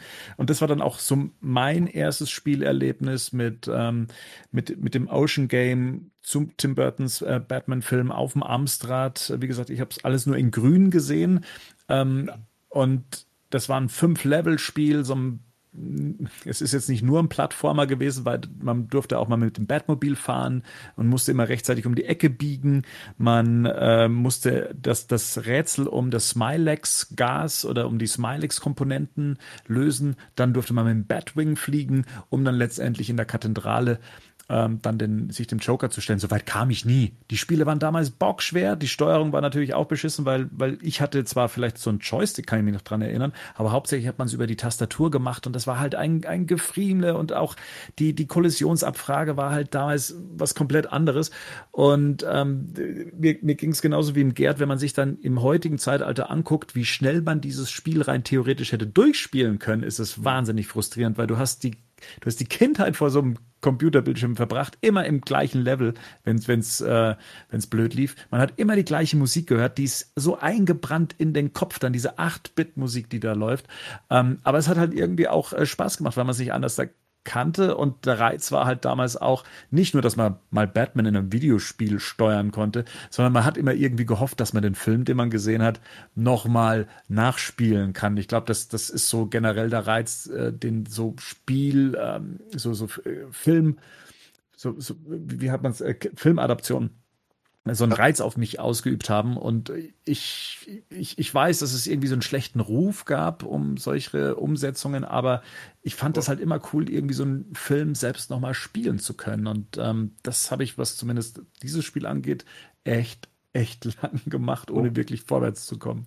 Wobei man sagen muss, dass diese Lizenz, Lizenzgeschichte, was du gerade angesprochen hast, auch mit Filmverwurstung, so da hat man mit, als Batman-Fan, finde ich, noch relativ viel Glück gehabt. Ja, bestimmt. Ne? Also da ja. gab es halt links und rechts richtig viel Murks. Und mhm. das so eine Batman-Sachen, da war ja schon, also ich meine, selbst wenn wir die Arkham-Spiele mal rausnehmen, aber da war zwischendrin waren da immer wieder richtig coole Sachen dabei. Mit so, die besseren, definitiv gewesen. Ja, also auch, ich muss sagen, bei, bei dem 89er Batman-Spiel, das muss, also damals habe ich das auch teilweise, also, teilweise gehasst. Ich hatte das auf dem Super Nintendo und da war auch wieder dieses Steuerungsproblem, zum Beispiel, wenn du mit dem Batmobil fährst, du musstest ja genau diesen Punkt treffen, da kam dieses Schild, dass du abbiegen musst, dann musstest du hattest du so ein minimales Zeitfenster, um den Knopf zu drücken, dass er halt diese, dieses Ding ausgefahren hat, diese, diese Seilwinde, damit er um die Kurve kam. Das war halt verdammt unfair teilweise. Genauso wie teilweise mit diesem, äh, du konntest ja die Batarangs werfen und die Gegner relativ gut weg wegdashen mit den Batarangs, das ging, aber das Problem war, wenn du dann mit der Grappling Gun da hoch musstest und so weiter und dann schwingen, dann hattest du oft das Problem, dass du quasi in die gegnerischen Geschosse reingesprungen, weil das einfach unfair war und total träge von der Steuerung. Da musste man sich halt ein bisschen an gewohnen, aber generell fand ich das 89er Batman-Spiel, so von der Aufmachung her, war das schon recht gelungen, weil man hat tatsächlich erkannt, dass es halt der Batman aus dem Film war. Also es sah zumindest äh, mhm. so aus und, und dieses äh, ähm, äh, Batwing-Level, das war sogar richtig gut spielbar. Das, war, das wurde auch überall gelobt, weil, weil das halt äh, relativ gut funktionierte von der Spielbarkeit halt dementsprechend. Das war, wo du die Ballons kappen musstest quasi, ne? Ja, ja, ja. Ich wollte noch was sagen, ähm, du hast ja hier auch ein Stück weit den Film nachgespielt. Das, also dies, diesen Walkthrough, den würde ich wirklich jedem, der sich mal so ein altes mhm. Spiel nochmal angucken möchte, kann ich wirklich nur empfehlen. Die gehen ja auch recht schnell oder was weiß ich, dann spielst du halt mhm. in zweifacher Geschwindigkeit. Erstens läuft überall der Bob rum. Mhm. Und zweitens, ähm, du wirfst tatsächlich den, den Jack Napier in den, in den Tank, in den Toxic-Tank. Ja. Ähm, dann steht irgendwie da, Jack is dead. Und dann musst mhm. du den Joker holen und der Joker fällt am Ende. Du wirst also auch noch richtig belohnt. Das war das Coole damals an den Spielen. Stimmt. Der Joker fällt den ganzen Turm, den du hochgelaufen bist, fällt der runter und du siehst ihn auch aufschlagen, ohne ja. dass es irgendwie brutal wird. ja, ja. der liegt dann halt da. Und ja. das, das, also jetzt so beim Durchgucken, das fand ich tatsächlich ziemlich cool, muss ich sagen. Mhm. Ja. Ich habe das Aber ja auf dem Nintendo gespielt, genau, das 89er. Da hatte ich das schon. Auf dem NES, ne? Genau. Mhm. Das aber das. War ja, bitte? Oder? Das ist aber ein anderes. Das ist ein anderes, ja. Das ist ja, von, das ist von Konami. Mhm. Nee, nicht von Konami, das ist von Sunsoft. Uh, Konami hat dann äh, für Super Nintendo äh, ah, dann stimmt, Batman Returns, äh, Returns stimmt, dann umgesetzt. Stimmt, ja. Sunsoft hat äh, mehrere ähm, nee, genau. äh, auf den Konsolen dann umgesetzt, auf dem Game Boy. Das hat auch sehr mhm. gute Bewertungen damals bekommen. Das war eher so ein, so ein Run-and-Gun-Game, auch so ja, fünf ja. Level. Ne? Und äh, hat eigentlich auch die Story ganz gut nacherzählt. Das, das Sprite von Batman war halt sehr klein. Also, und wenn man sich da auch beim Walkthrough anschaut und dann die finale Konfrontation mit dem Joker, also ich weiß, dass Michael Keaton ja auch schon ein kleiner Mann ist, ja. Aber so klein, wie er da im Verhältnis zum, zum Joker dargestellt wird, äh, ist, er, ist er tatsächlich nicht. Äh, aber ja, das Spiel hat mir damals auch sehr, sehr viel Spaß gemacht, kam recht spät auf den Markt. Also ich glaube, erst ein Jahr nachdem der Film dann lief ja, ja. und war mein erstes Spiel, was ich mir damals aus einem dieser Magazine dann per Telefon geordert habe. Also da, wo man meine Mama angerufen hat und dann für mich äh, für, für 70 D-Mark dann äh, das Spiel, was dann auch, man wusste ja auch nicht, wann es postalisch dann ankommt. Mhm. Ne? Das hat ja vier Wochen dann mal auch gedauert, bis das mal äh, irgendwann bei der Post abgegeben wurde. Und äh, ja, war eins meiner ersten, meiner ersten Bestellungen. ähm, bei so einem dieser Videospielhändler. Und das NES-Spiel hatte ich dann auch. Ähm, das, das, war, das war schon ganz, also das fand ich sehr cool. Es war, glaube ich, auch bockschwer. Ähm, mhm. Der erste Level hat sich auch bei mir so eingebrannt und ich glaube, der erste Level ist auch der einzige, der wirklich was mit dem Film zu tun hat. Ähm, ja, auch so dann, optisch, ne? Danach kämpfst du ja in so komischen Untergrunddingern gegen so Panzer die ganze Zeit und so. Ja. Und da, was ich auch gerade gemeint habe, das ist auch gerade, ich, ich bin da wirklich wochenlang davor gesessen, ne? Also in meiner Erinnerung zumindest. Vielleicht war es auch, ich ja. hoffe, dass es nicht so viel war, wie ich denke, dass es war. Und ja, wahrscheinlich schon. und dann guckst du jetzt auf YouTube und da spielen das so Arschlöcher in 20 Minuten durch. Ja, das ist ja das. das ist ja, die schneiden auch. Die schneiden. Ja, ja, klar, aber du merkst letztlich, das ist ja dieses, in Anführungszeichen, dieses Roguelike, wo man heute davon spricht. Damals, du hast dann immer wieder von vorne angefangen, aber wenn du es einmal durch, die Spiele waren tatsächlich nicht so lang. Du konntest also, wenn du gut warst, in der Stunde halt durch das Batman-Game durchkommen. Das war kein Problem, wenn du halt gut genug warst. Aber wir waren halt, also ich war nicht gut genug. Ne? Ich bin halt irgendwie tausendmal gestorben, ne? bis ich mal. Aber das hatte ich durchgespielt und ich habe mich da auch durch das ja, durch die, die, die Super Nintendo-Spiele, da habe ich mich auch durchgekämpft und das war mindestens genauso schwer. Also ich habe da, mhm. ich habe da nicht aufgegeben. Weil das, das, Ey, wenn, das war, wenn man hm? da in der Kathedrale war und gegen den Joker, der dann die Blitze von oben dann runtergeschossen ja. hatte, ja, kämpfen musste. Und man wusste, man kann nicht speichern, du kannst kein Passwort eingeben, es gibt ja. kein Cheat, du musstest von vorne wieder anfangen, um bis dahin zu kommen. Ey, da, da, da steht dir das Schweiß halt echt äh, überall noch schlimmer ist dann beim zweiten Versuch, dann bist du noch mal so weit und dann machst du kurz bevor den Endgegner schon einen doofen Fehler und hast es plötzlich weniger als vor, bei dem Run vor und denkst du, scheiße, jetzt brauchst du eigentlich gar nicht anzufangen und wirst dann noch nervöser, dann ist du die Hölle überhaupt. Kommst ja, dann aber trotzdem weiter. Ja, natürlich. Äh, das, das ist ja das, das, was die, die Leute, was, wir hatten ja den letzten Mal gesprochen, ist auch hier dieses ähm, Returnal auf der PS5, was die Leute sich nicht mehr vorstellen können, dass so ein Prinzip auch motivieren kann, dass du das Ende sehen willst und du dann trotz, obwohl du ja. erst beim Arsch bist, wieder... An, wie über sich selber hasst halt, ne? ne, ne so nach dem Motto, ja, dann, dann fange ich halt nochmal von vorne an, äh, weil ich will jetzt wissen hier, ne, also bin ich stärker oder ist das Game stärker? Also wenn sie gut programmiert waren, das Problem ist, dass leider bei Batman-Games manche halt einfach unfair programmiert waren. Das war also ist eigentlich das, das oder schlecht programmiert waren, weswegen man dann da, da Schwierigkeiten hatte, da durchzukommen. Aber damals hatte man noch nicht das Gefühl, dass sie unfair waren, sondern dass ja. ich so schlecht war. Und Eben, dass ich das genau, schaffen muss. Genau, mhm. genau. Aber da ist auch Nintendo dran schuld, weil die, weil die ein faires System hatten, äh, zumindest in den Super Mario Spielen. Da wusstest mhm. du auch, ich bin schuld. Und das, mhm. das, das hat mich dann auch bei den späteren äh, ähm, Konsolengenerationen angekotzt, dass das dann halt irgendwie mal an einem Glitch lag oder dann hast du halt mhm. was nicht richtig gesehen oder so. Und das gab es einfach beim NES nicht. Und dann spielst du da äh, beim SNES und dann spielst du irgendwas anderes. Ähm, oder kannst du halt auch nicht richtig sehen, weil es alles super klein verpixelt ist auf dem Gameboy. Schade. Aber, aber sind wir doch mal ehrlich, hier Batman Returns war auch das erste richtig geile Batman-Spiel, oder? Mhm nee, weil da wollte ich nämlich gerade noch drauf hinaus, also wenn wir den 89er Film mal abschließen wollen, also das beste Spiel zum 89er Film kam dann doch auf dem Mega Drive, meiner Meinung nach. Das sah aus wie der Film. Äh, das Spiel konnte man auf jeden Fall gut spielen und ähm, jede Location, die man da bespielt hat, die war halt grafisch auch sehr, sehr schön anzuschauen. Ähm, das Flugelheim-Museum äh, kam vor, mit dem Batmobil konnte man fahren. Ähm, generell war da auch die Batman-Stimmung die richtige. Was halt keins dieser Spiele hatte, war der Soundtrack von Danny Elfman, also auch keine. Adaption davon. Das gab es nur auf so einer Automatenversion. Ähm, aber äh, also wenn ich ein Spiel aus den, aus den ganzen 89er äh, Fundus empfehlen würde, dann wäre es die, die Mega Drive-Variante, äh, weil die fand ich jetzt auch so im Nachhinein, ähm, die, die kommt im Film am nächsten sah auf den Walkthroughs, hatte ich mir auch mal angeguckt, auch äh, am besten aus tatsächlich. Das war ja damals immer so, aber nee, die sieht tatsächlich am besten aus. Also da haben sie sich sehr viel Mühe mitgemacht. Ja. Wieder Armored Batman aus BVS. Also ich gucke mir das auch gerade auch nebenher an. aber das sieht echt ja, gut aus.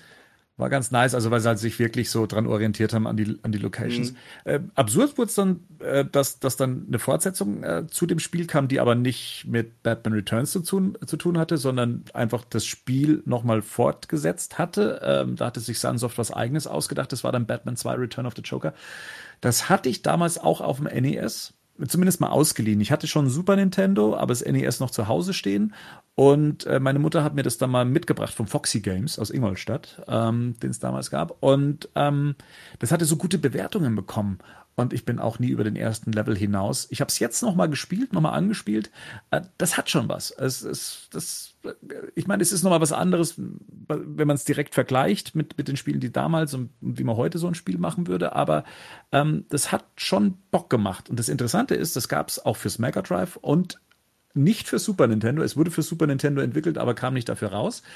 Ähm, und es spielt sich überall anders äh, in, in der Qualität. Äh, mir hat die Super Nintendo-Variante, die man ja dann später trotzdem mal spielen konnte, die, die ist einfach irgendwo kaputt. Ähm, und die Mega Drive-Variante ist nicht so gut wie die Nintendo Entertainment System-Variante. Und dann gibt es sogar noch eine Game Boy-Variante, die sich noch mal ein bisschen anders spielt. Alles vom gleichen Studio, alles ein bisschen anders.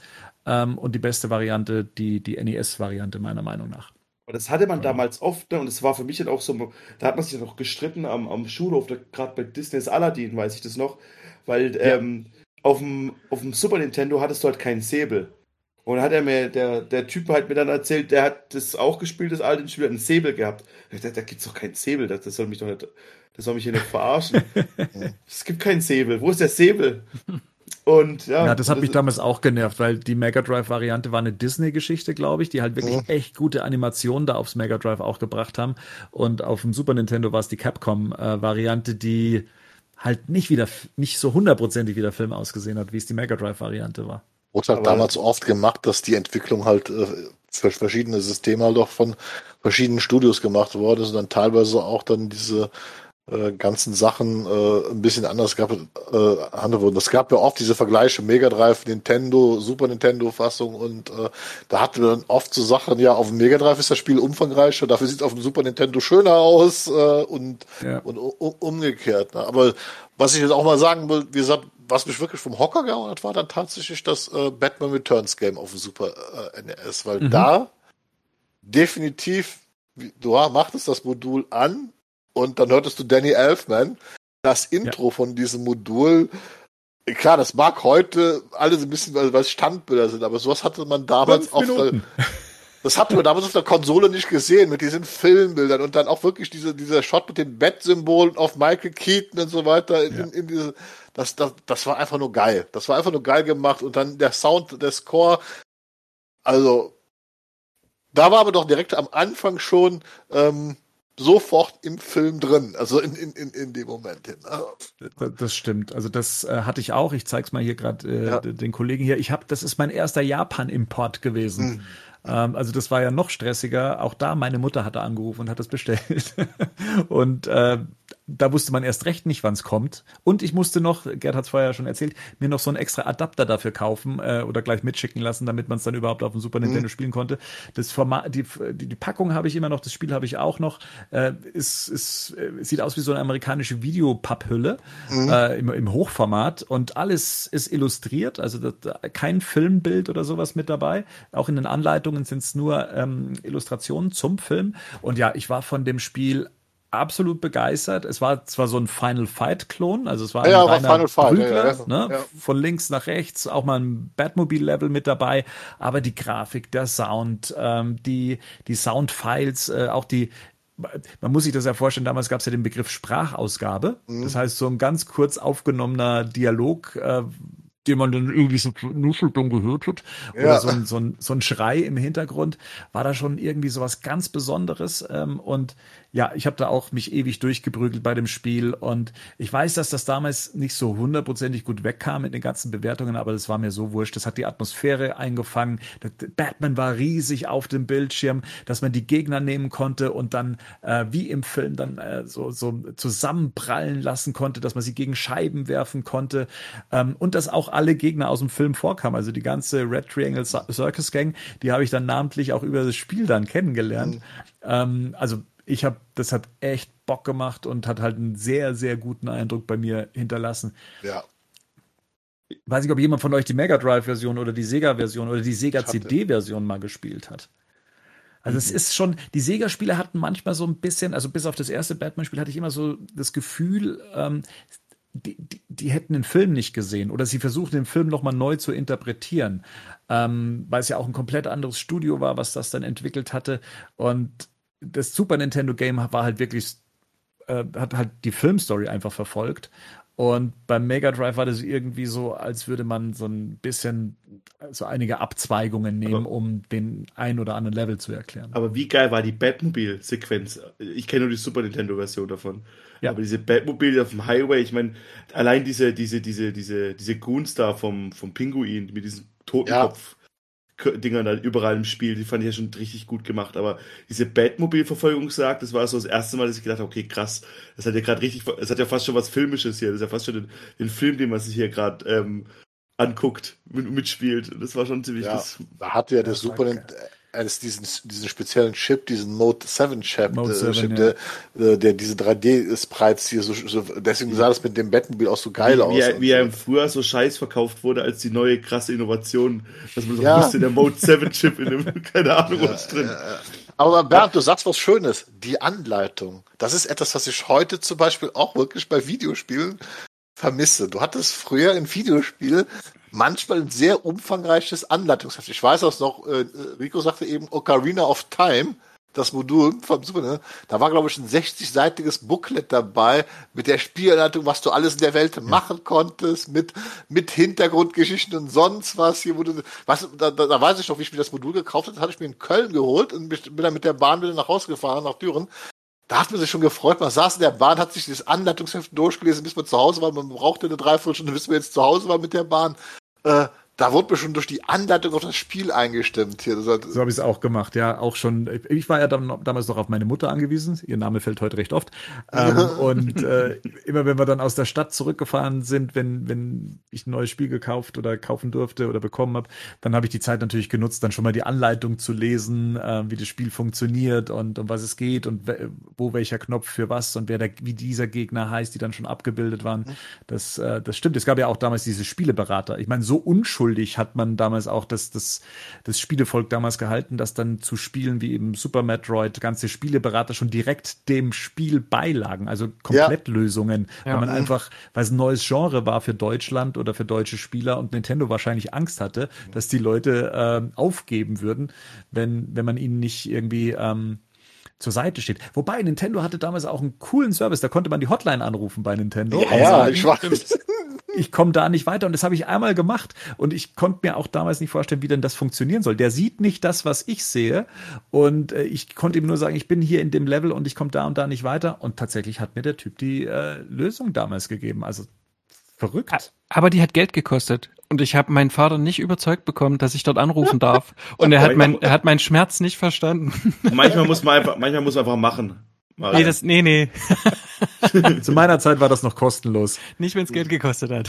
Ja, das erfährt er erst am Ende des Monats. Ja, Aber nee, das, das, war, nee, nee, das, das war wirklich eine schwierige Sache. Das, das sind so Sachen, die ich heute bei Videospielen einfach vermisse, weißt du, wie, ja. wie man so da, und das war ja, ich hatte das ja noch früher, es gab ja dieses Spiel Elite, dieses Weltraumspiel, da war sogar ein Roman dabei, wie ich mir das gekauft hatte, wo die Geschichte erzählt, äh, wo die Geschichte erzählt wird, oder es gab diese Infocom Text Adventures, die hatten hunderte kleine Goodies dabei, da gab es ja. zum Beispiel eins, äh, da gab es so eine Scratch and Sniff Karte, also da konnte, wenn er im Spiel stand, du sitzt in einer Müllhalle, musstest du Feld 5 äh, freirubbeln und das stand ja. dann wie in der, auf der Müllkippe, so dementsprechend.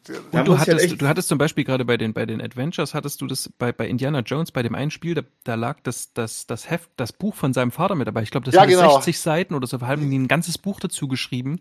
Ja. Ähm, und dann hattest du ja auch so Sachen, wo, wo du dann drehen musstest, damit du das dann überhaupt im Adventure verwenden konntest. Dann hattest du ja, ja auch, auch quasi den Kopierschutz, den du dann ja. auf so einem Blatt hattest, wo du das, wo, wo du irgendwelche welche Sachen kombinieren musstest, sonst bist du nicht ins Spiel gekommen. Das war einfach fantastisch. Ja. Und das hat ja, das hat ja zum Beispiel dann äh, Kojima re relativ cool gemacht mit den Metal Gear Solid spielen, weil die das dann alles verbunden haben. Da hast dann, dann du musstest den Karton haben, mhm. du musstest das äh, Booklet haben mhm. und nur dann konntest du eine gewissen, äh, konntest, musst du einen Major mal anrufen und dann sagt er im Spiel noch, du musst äh, hinten auf den Karton gucken, dann, dann kriegst du den Codec raus. Dann war halt wirklich einer der vier Bilder hinten und so. Das war richtig geil eigentlich, aber ich merke, bei mir mittlerweile ist es so, mir ist alles komplett egal bei Spielen.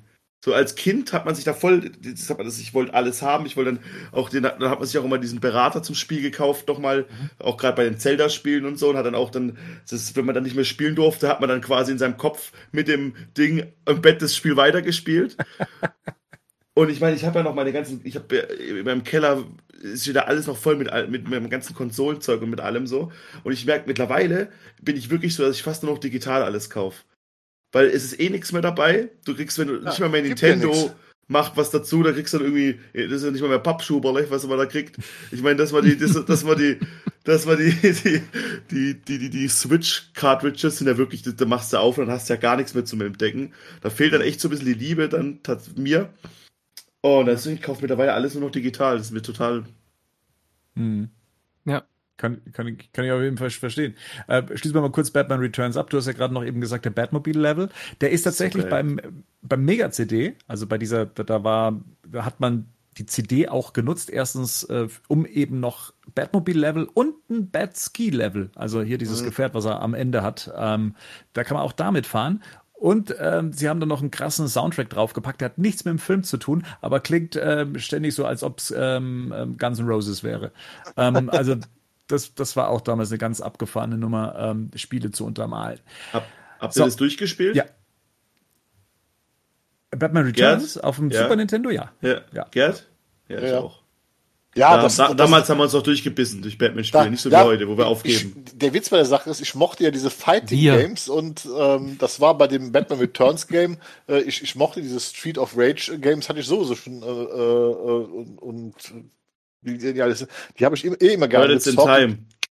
Ne? Ja, auch. Das, ne? und das, wenn das man, war der Shit. Und, und, wenn man da einmal so, so ein bisschen drin war, kam man damit eigentlich relativ gut parat. Und also ich muss sagen, die Steuerung von Batman Returns auf Super Nintendo, die war schon ziemlich genau. Also da war, da, da hat man auch wirklich dieses Gefühl, wenn du dann draufgegangen bist, hast du was falsch gemacht halt. Da, da war dann einfach. Es war noch ein, richtig motivierend. Ne? Ja.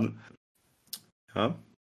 War es tatsächlich, ja. Ja, Entschuldige, Entschuldige, ich wollte gerade eben, weil äh, es ja auch um so eine Art von Belohnungsgefühl immer am Ende eines Spiels äh, geht. Und Marian hat ja vorher schon dieses Beispiel von äh, der, der 89er-Version erzählt. Da sieht man dem Joker gefühlt minutenlang zu, wie er vom Glockenturm runterfällt. Ähm, am frustrierendsten fand ich, wenn man Spiele durchgespielt hat und dann stand dann Ende. Ja. Fin. Ja. Das war also ohne Abspann, ohne eine. Ich habe ich hab ja eigentlich immer noch Sequenzen erwartet, dass noch ein bisschen Story kommt, ein bisschen, ein paar digitalisierte Zwischenbilder oder sonst irgendwas. Und ich fand es halt echt frustrierend, wenn einfach der letzte Kampf gegen keine Ahnung wen und dann tatsächlich Ende und dann kommt wieder der Startschirm äh, und man darf wieder von vorne anfangen. Die besten Spiele hatten eigentlich immer noch mal kurz, wo noch mal alle Gegner noch mal vorgekommen sind im Abspann. Da hat man auch den Namen gesehen. Das hat ja, solche, die, die, die Donkey Kong-Spiele hatten das. Ich glaube hier auch das Street, äh, Street, Streets of Rage. Batman Forever hatte das. Batman Forever, mhm. was hier keiner durchgespielt hat. Nee, Keiner nee. von euch hat Batman Forever durchgespielt. Doch, das haben wir, da kommen wir gleich dazu. Street Fighter. In Street Fighter hast du immer die Geschichten von diesen einzelnen, von diesen einzelnen Charakteren gespielt und am Ende tragische Figuren. Absolut. Das war, das war Hamlet, ne? Und dann bist du quasi, bist du quasi am Ende hast du dann immer diese einzelnen Geschichten und wie die abgeschlossen worden sind und das war dann immer schon irgendwie so ein anderer Handlungsstrang und so. Das äh, ja, und wenn du alle, alle Charaktere mal gespielt hast und mit allen gewonnen hattest, bekamst du dann auch noch zum Schluss äh, zum die, die Beisen-Hintergrundgeschichte äh, äh, erzählt. Aber dafür musstest du erst wirklich alle durchspielen. Wann habt ihr das gerafft, dass die für uns die Namen getauscht haben? Mit 30. Ja. da war ich 30 oder so. Ja. Das ist so. Aber wusstest du es nicht, oder was? das ist total verrückt in Japan, genau. Dann wunderst du dich, wie die Figuren heißen irgendwie. Hm? Das, wegen Street Fighter, ich meine, bei, bei Street Fighter, um ganz kurz so, so, so, zu bleiben, da hat man sich ja noch versucht, die Kombos aufzuschreiben und die wieder nachzumachen. Und natürlich war dann halt die Kombo, wo du aufgeschrieben hast, runter, rechts, links, rechts, links, B. Und, und, und wenn da nichts passiert ist, hast es falsch gemacht, musst nochmal machen, hast nochmal genau. neu aufgeschrieben. Ja. Ich hatte auch Blasen an den Fingern. Wer, wer hm? kennt noch den Konami-Cheat? Oben, oben, unten, unten, links, ja. rechts, links, rechts, B, BA. Und dann konnte man sich unendlich Leben einstellen oder die Level skippen. Oder sonst irgendeinen Bonus. Mhm. Der wird ja heute noch teilweise in Spielen noch eingebaut, ne? Ja. Und ich war halt echt auch Konami-Fan, ne? Also jetzt nicht nur bei den, bei den, das ist super, äh, dass sie, dass sie das Batman Returns Spiel gemacht haben, sondern das war damals schon auch so die, die hatten damals hier äh, das Turtles-Spiel für den Gameboy damals entwickelt, dann Turtles in Time ähm, und ja. äh, die, also die hatten immer die Spiele, die, die ich auch dann spielen wollte und die hatten auch immer so eine echt gute Qualität, die, die meiste Voll. Zeit. Da konnte man sich immer drauf freuen.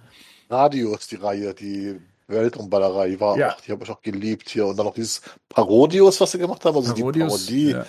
Das war auch, also Konami-Spiele hatten immer eine, eine, eine, wirklich hohe Qualität gehabt. Also.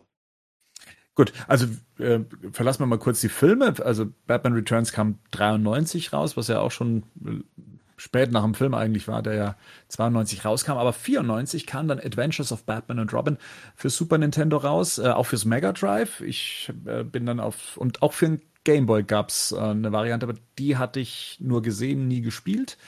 Ähm, aber die Super Nintendo-Variante und die, also die, die hat mich echt geflasht, weil die genau das, was ich vorher erzählt hatte von Aladdin, genauso gemacht hat. Das sah aus wie die Zeichentrickserie, sie hörte ja. sich an wie die Zeichentrickserie, Batman bewegte sich wie in der Zeichentrickserie und die Stories waren angelehnt an der Zeichentrickserie. Also mhm. die gesamte Verpackung war einfach Animated Series und äh, ich hab's, ich hab's geliebt. Ähm, ich ich habe es schon mal in kleinerer Runde erzählt. Es gab sogar mal den Fall, dass ich, das war der Riddler-Level, nicht weiterkam und äh, man musste eine Lösung anhand von zwei Buchstaben lösen und ich bin nicht auf die zwei Buchstaben gekommen, die man eingeben musste und habe mir echt eine aufgezeichnete Folge vom Riddler dann angeguckt, in der die Lösung menschliches Hirn, also Human Brain war. Dann musste ich noch rausfinden, dass die Abkürzung dann eben HB ist und bin dann erst weitergekommen. Aber überhaupt mal äh, diese Aktion dann äh, zu machen, dann eben sich noch eine Folge extra anzugucken, ob, um, um in einem Videospiel weiterzukommen, ähm, so umständlich es auch war, ich fand es irgendwie geil. Ja, voll. Und Dann hätten die Adventures wie, gefallen. Ich habe es damals in der Zeitschrift gelesen, ne, weil ich halt nicht auf die Idee gekommen bin oder das einfach nicht begriffen habe, dass das äh, tatsächlich aus der Folge dann war, sondern ich habe das dann in der in der Videogames in der Komplettlösung dann gelesen. Ne? Da wurde dann stand da noch drin, dass es äh, äh in der der Folge, dass, dass, dass sich darauf bezieht. Was ich witzig fand, ich habe jetzt ich habe das damals auch gespielt und ich fand das auch klasse. Das war war auch super äh, als Spiel. Ich habe mir jetzt mal die Walks Shoes angeguckt und was interessant ist, die Mega Drive Fassung ist was komplett anderes. Ne? Komplett anderes. Das ist ein Ballerspiel eigentlich. Ne, das ist eigentlich ein, ein komplettes Prügel-Ballerspiel. Vor allem, das ist auf Koop ausgelegt, ne, das mhm. Mega Drive. Also da, da musst du zu zweit, glaube ich, immer spielen. Oder du hast den Robin automatisch immer dabei. Also das, das fand ich schon etwas interessant. Beide haben eigentlich Entschuldige, ich wollte nur sagen, beide haben gute Wertungen bekommen dafür, dass es so unterschiedliche Spiele auch sind. Die mhm. bedienen halt zwei völlig verschiedene Genres auch. Äh, wobei ich sagen muss, rein optisch also rein vom Gefühl her, weil auch die Musik ist nur beim Super Nintendo äh, die, die Shirley Walker Musik. Mhm. Und beim Mega Drive ist es halt wieder Sega-typisch so ein eigenes, ja, äh, Gitarrengebäsche, ja. Ich war, ich war da auch wieder, jetzt auch in Vorbereitung auf den Podcast, habe ich mir auch schon von beiden wieder angeguckt auf die, die Mega Drive und war ich wieder froh, dass ich Nintendo-Freund war, weil da das Spiel sah einfach besser aus. Also mir das einfach, mir, das wäre eher so ein Shooter, ne? Das, das, das, das auf dem Mega Drive, ja. oder? Ja, ja. Das, aber technisch tatsächlich schon auch wirklich so am Anschlag, was, was das Mega Drive konnte. Also so, ähm, das kann schon was, das Ding. Man muss es nur mhm. mögen. Mir war das dann zu weit weg vom, vom, von der Animated Series, wenn man die Super Nintendo Variante kannte. Mhm. Aber es gab ja auch noch eine Mega Drive, äh, Mega CD Variante. Die hatte ich auch erst vor kurzem Marian empfohlen, weil das ist eigentlich nichts anderes als ein Batmobil-Spiel. Aber das Besondere dran ist, dass dafür eigens produzierte ähm, Zeichentrick Sequenzen erstellt wurde von den Machern der Animated Series, also von dem Studio, was, was diese Animationen auch macht und erzählt so eine eigene kleine äh, Batman Animated Story, die immer wieder mal The Lost Episode äh, genannt wird. Ähm, ist zumindest der Vollständigkeit halber, äh, wenn man Fan ist, mal interessant, sich das anzugucken. Hm. Na, also hier auf jeden Fall, also für mich war es auf jeden Fall die, die Super Nintendo-Variante. Na klar, das, das, war, das, das war doch auch, das, das hat doch kein Kinderhirn begreifen können, dass es aussieht wie die Serie, die ich auf ProSieben geguckt habe. Das ging ja nicht. Also, war ja auch schon das Missionsdesign, wo ich gesagt habe, das war ja schon, weil es mit Alfred, der dir halt äh, erklärt hier, ähm, äh, hier der Joker ist da aufgetaucht, wir haben Funksignal aufgefangen. Das war ja, also, ja, das war ja richtig cool gemacht. Ne? Also, also das, ein tolles Spiel. Ja, und, es, und, selbst heute sieht das halt noch zeitlos aus, also relativ zeitlos, sagen wir es mal so. Es ist nicht so schlimm gealtert wie die Generation danach, äh, wo genau. man dann eben in, in die dritte, Genera äh, dritte Dimension dann eben ging und das alles noch so ein bisschen experimentell war. Das war halt schon so ein Grafikstil, der ja heute noch immer für so, so Retro-Games benutzt wird, mhm. ähm, wenn man die rausbringen möchte. Und das sieht schon noch gut aus. Und gerade eben, wenn es um so Zeichentrick-Geschichten äh, geht, da äh, macht man auf jeden Fall nichts falsch. Und deswegen ist für mich das Super Nintendo so in meiner Erinnerung immer noch so die Plattform meiner Wahl, äh, weil ich halt echt einen großen Zeitraum mit dieser Konsole äh, verbracht habe und sehr viele Spiele ähm, da, dauernd gespielt habe und, und äh, sei es jetzt Earthworm Jim, sei es Super Star Wars, sei es, äh, es waren halt auch richtig geile Spiele bis zu hin Donkey, äh, Donkey Kong Country am Ende dann ähm, und halt eben auch diese Batman-Spiele. Ähm, naja, B Batman Forever würde ich jetzt zum Beispiel nicht mehr dazu zählen. Ähm, zu, zu diesen geilen Spielen, die dann noch rauskamen. Das nie jemand ähm, durchgespielt hat. Nee, bis, bis auf einer, der das äh, behauptet. Ich glaub's ihm nicht. Und ich würde auch unsere Zuschauer bitten, wer das Marian abkauft, das durch, auch immer in die Kommentare zu schreiben, wer ihm das glaubt. Das wird, kein, das wird ja keiner glauben. Er, erzähl uns was zu Batman Forever. Ich muss das mir jetzt wirklich nochmal erschließen. Ich musste auch meine Mutter recherchieren lassen.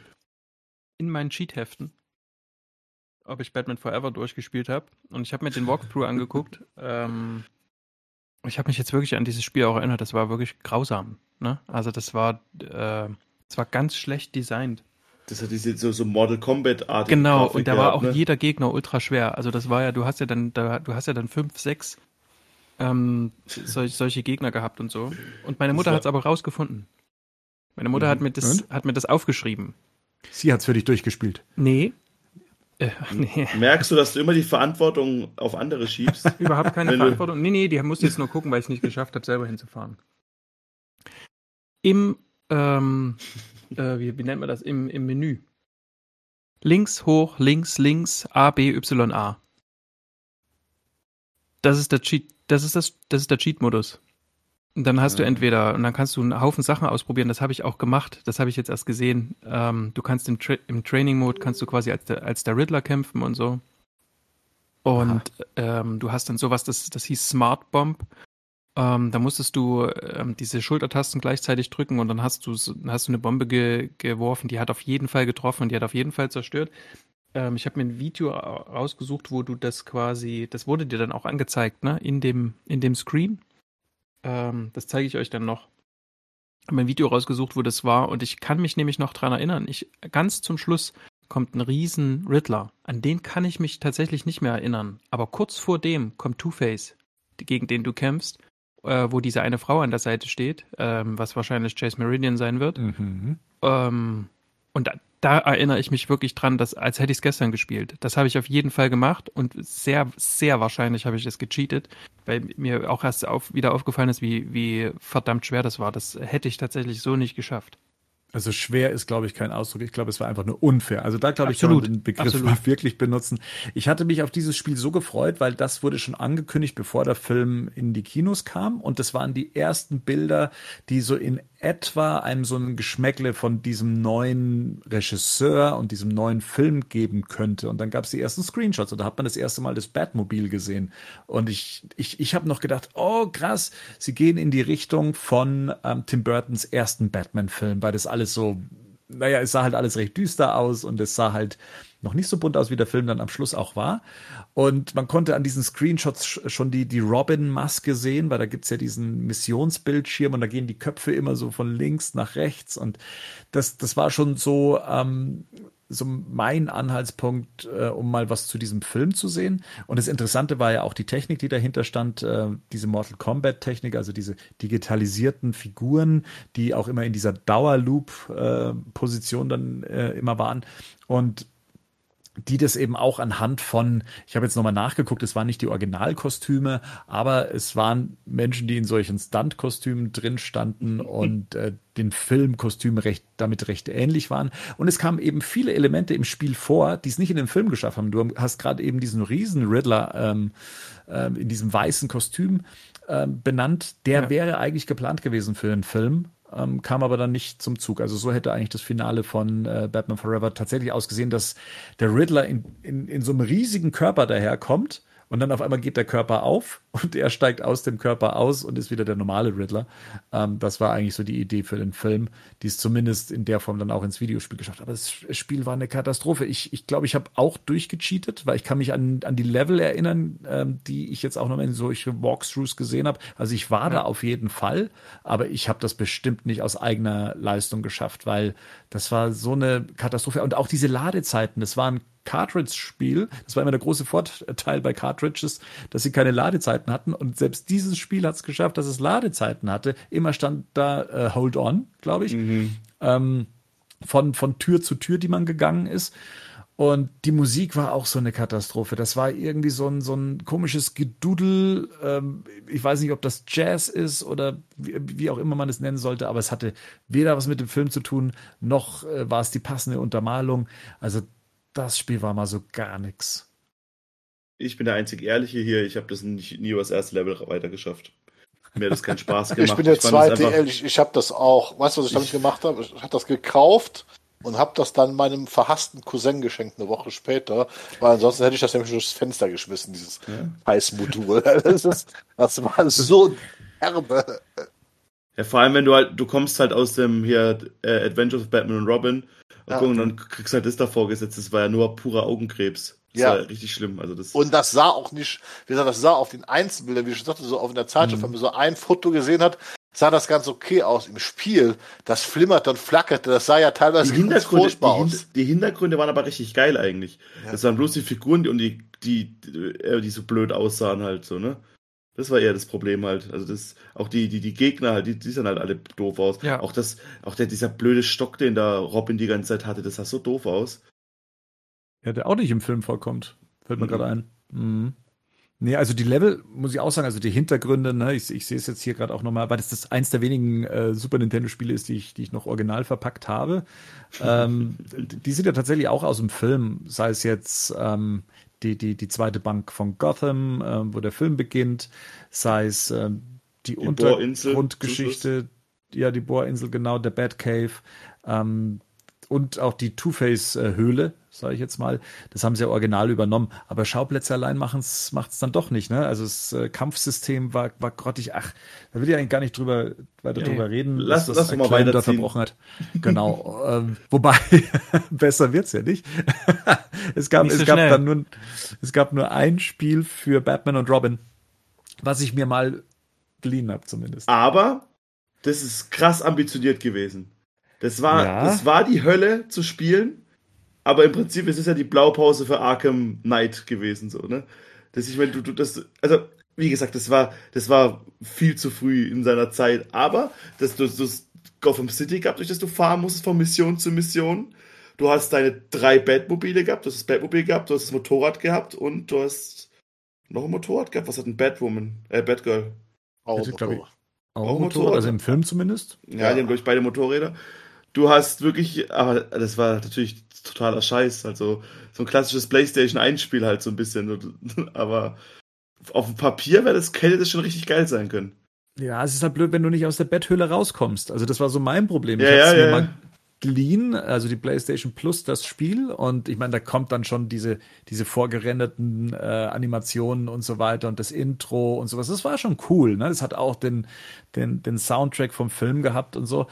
Aber wenn du halt die Figur nicht steuern kannst und nicht weißt, wo du gerade bist und auf wen du da gerade einschlägst, und somit bin ich dann tatsächlich auch nicht über den ersten Level hinausgekommen. Ich glaube, ich, ich, glaub, ich habe mal durch so ein Walkthrough rein, äh, rein oder durchgeguckt. Ähm, wie du schon sagst, ambitioniert und bestimmt seiner Zeit voraus gewesen, äh, was das Konzept angeht. Ähm, apropos seiner Zeit äh, darüber hinaus. Rico, hattest du nicht irgendwie so, so ein futuristisches Ding hier für, für Batman und Robin? Also für, für ein anderes Batman und Robin Spiel, so, so ein Tiger-Game, so ein LCD-Game, so ein, weiß nicht, so ein, so ein Handheld, was, was war das? Ich denn? dachte, ich hätte diesen Virtual Boy gehabt, aber den ich nie hatte. Ich hatte einfach die Billigversion davon. Also das was so Tiger Games halt, wo du wirklich nur so so das war das ist so eine ganz blöde Brille aufgesessen, ne? Über ein Auge, glaube ich sogar nur. Und dann wurde da vor dein Auge wahrscheinlich bin ich deswegen auch kurzsichtig, wo dann irgendwie so halb so Er da so halb irgendwie so rote Lichter ins Auge gestrahlt und auf die, auf diese kleine blöde Brille. Also. Ich habe da nur damals die Anzeige zugesehen. Ich meine, ich fand es interessant, äh, ja. weil man da tatsächlich dieses, diese komische Folie oder diese, diese Kunststoffplatte vorm Auge hatte. Ja, genau. was man, wir konnten sie ja nicht zeigen, was man, was man dahinter sieht. Also du meinst auch spielerisch war das nix, oder wie? Nee, nee, nee, das war, das war grausig. Also wie, das, das war ja nix. Aber es war halt ich es war, das hieß nicht Tiger Games, wie hieß denn das? Game Gear, war das das? nee, das war tatsächlich so eine Art Headset, ah, äh, die ja. man sich aufsetzen konnte. Das war so ein ganz stranges. Ähm, ich glaube, das habe ja. ich immer in der Werbung gesehen und fand das super geil. Ja, und wie gesagt, ich habe ich hab damals gedacht, ah, ich hab's. R-Zone hieß es. Ah. Guck, guckt euch mal, das, ich meine, diese ganze, diese ganzen Sachen, das war, das war so bescheuert, aber da hat man, ist man wie so ein Idiot da geguckt mit so einem komischen äh, Scouter vor seinem Auge. Aber ja. Mhm. Das, das, ja, ich sehe es gerade. Gut, in 20 mich. Jahren werden wir uns wahrscheinlich auch über ähm, ähm PlayStation VR äh, so lustig machen und sagen, guck mal, was du da für ein Riesengerät ja. noch auf dem Kopf Ja, aber hast. PlayStation VR kann man wesentlich Betthöhle gehen. Ja, okay. okay. Das stimmt. Äh, man kann auch zwischendurch sagen, wir werden nicht jedes Spiel, äh, was, was erschienen ist, äh, besprechen können, weil wir haben nicht alles gespielt. Also falls jetzt jemand sagt, ja, da fehlt jetzt aber doch noch hier diese Arcade-Game-Version von Batman Forever, wo man sich durchprügeln konnte und sowas. Ja, die gibt's und, und der sind wir uns auch äh, bewusst, aber wir haben äh, absichtlich gesagt, wir ähm, reden eigentlich nur über Sachen, an die wir uns auch erinnern können, dass wir sie selbst gespielt haben. Wir freuen uns drauf zu hören, wenn es jemand anders gespielt hat. Zumindest ja. in den Kommentaren halt. Das, das Richtig. Aber vergessen haben wir es nicht. Also keine Angst, äh, dem Vorwurf wollen wir uns äh, nicht hingeben. so, mit Batman und Robin ging es ja dann, wie gesagt, ähm, jetzt nicht gerade ruhmreich äh, zu Ende ähm, aus einer Ära, die eigentlich recht gut für Batman war, was Videospiele anging. Ähm, dann kamen so die 2000er und die 2000er, das war der Einzug des Internets.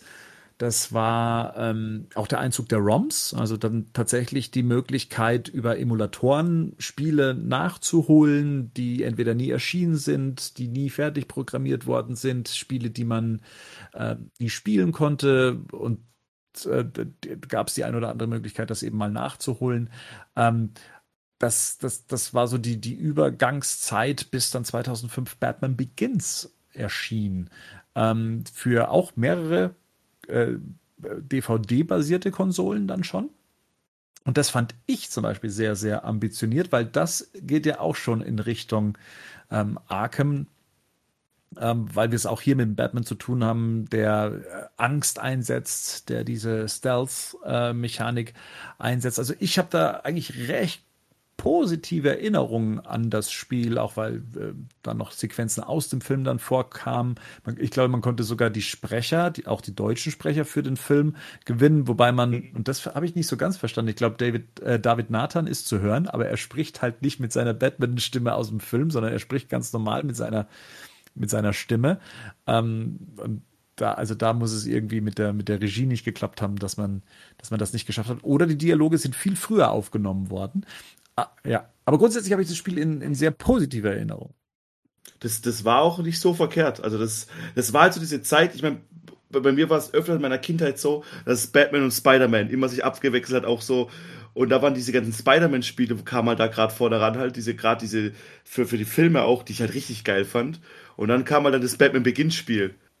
Was halt auch wieder ganz geil war eigentlich auch so, weil du, wie schon gesagt hast, ich meine, du bist ja glaube ich auch in, ich erinnere mich da echt auch noch, das ist witzig, dass das eigentlich das Präsenteste mit sein müsste, aber da habe ich mich ein wenig dran erinnert, wo ich das durchgespielt habe, jetzt auf der Gamecube glaube ich sogar.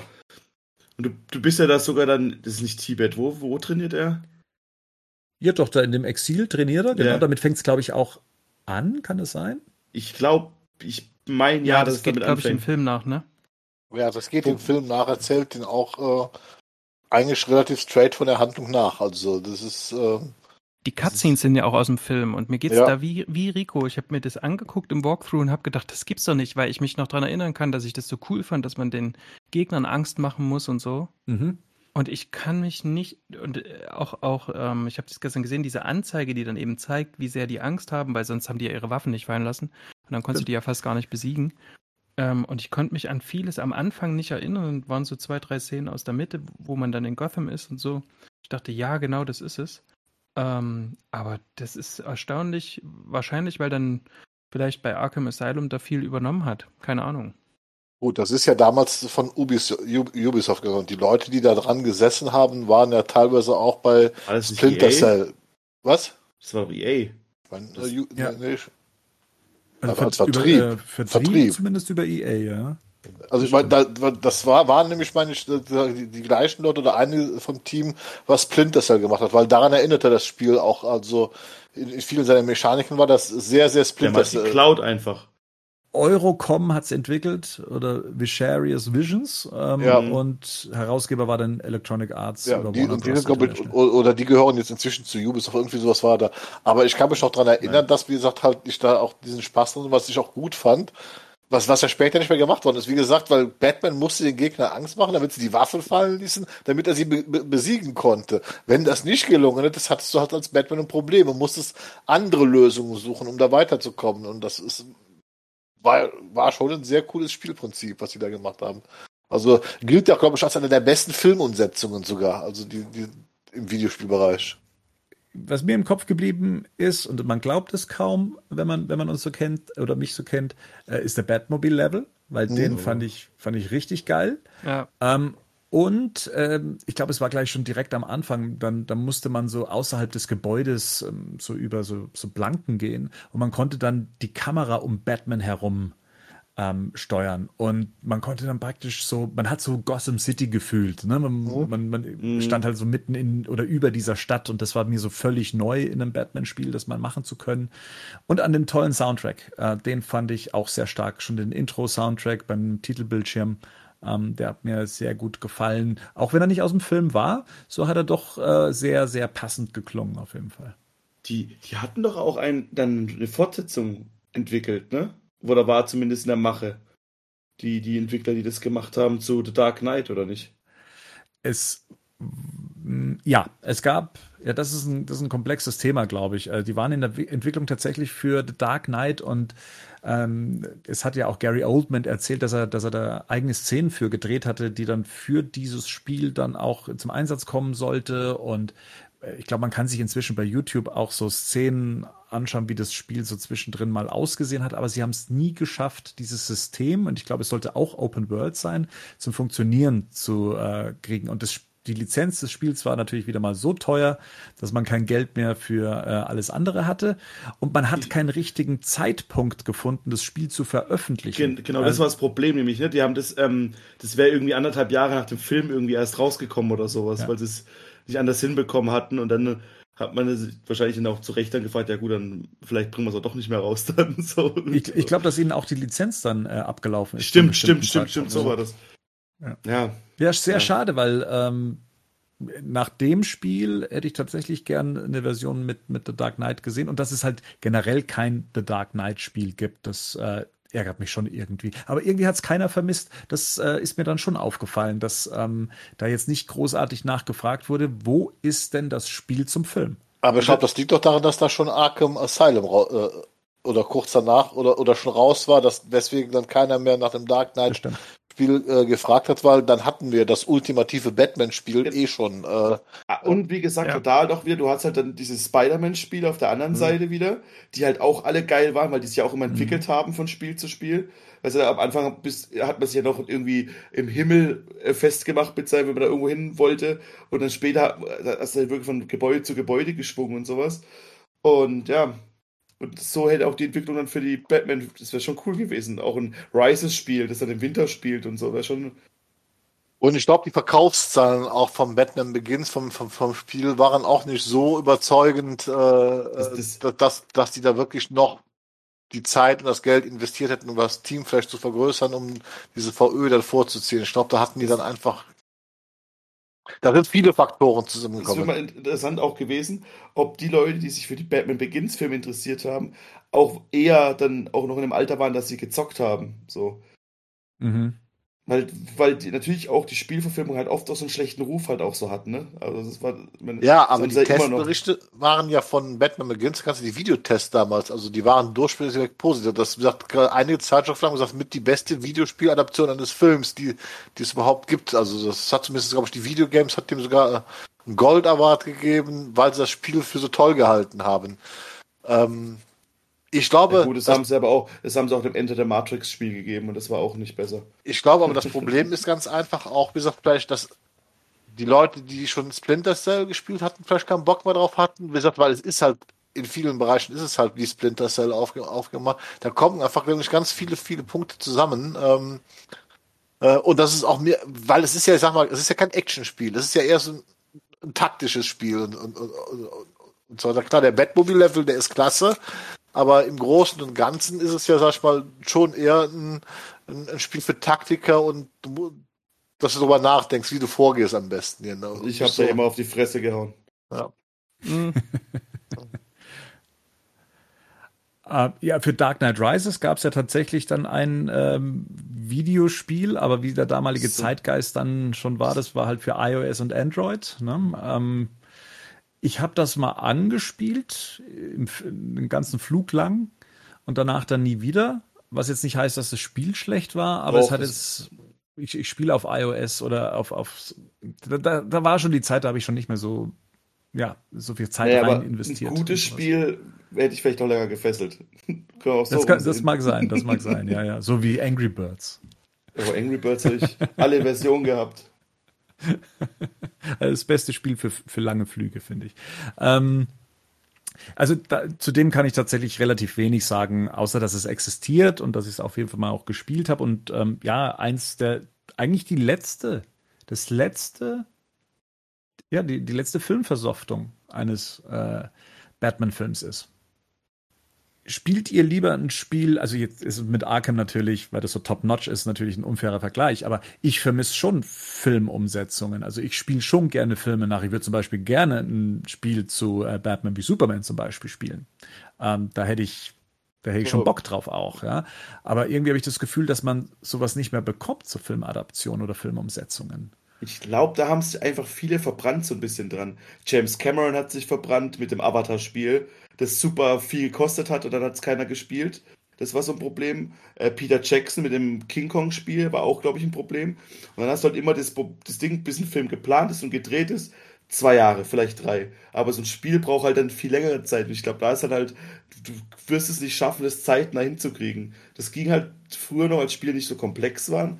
Aber jetzt, ich meine, wir haben ja alle vor kurzem diese, dieses äh, Burton, diese, diese Demo gesehen, ne?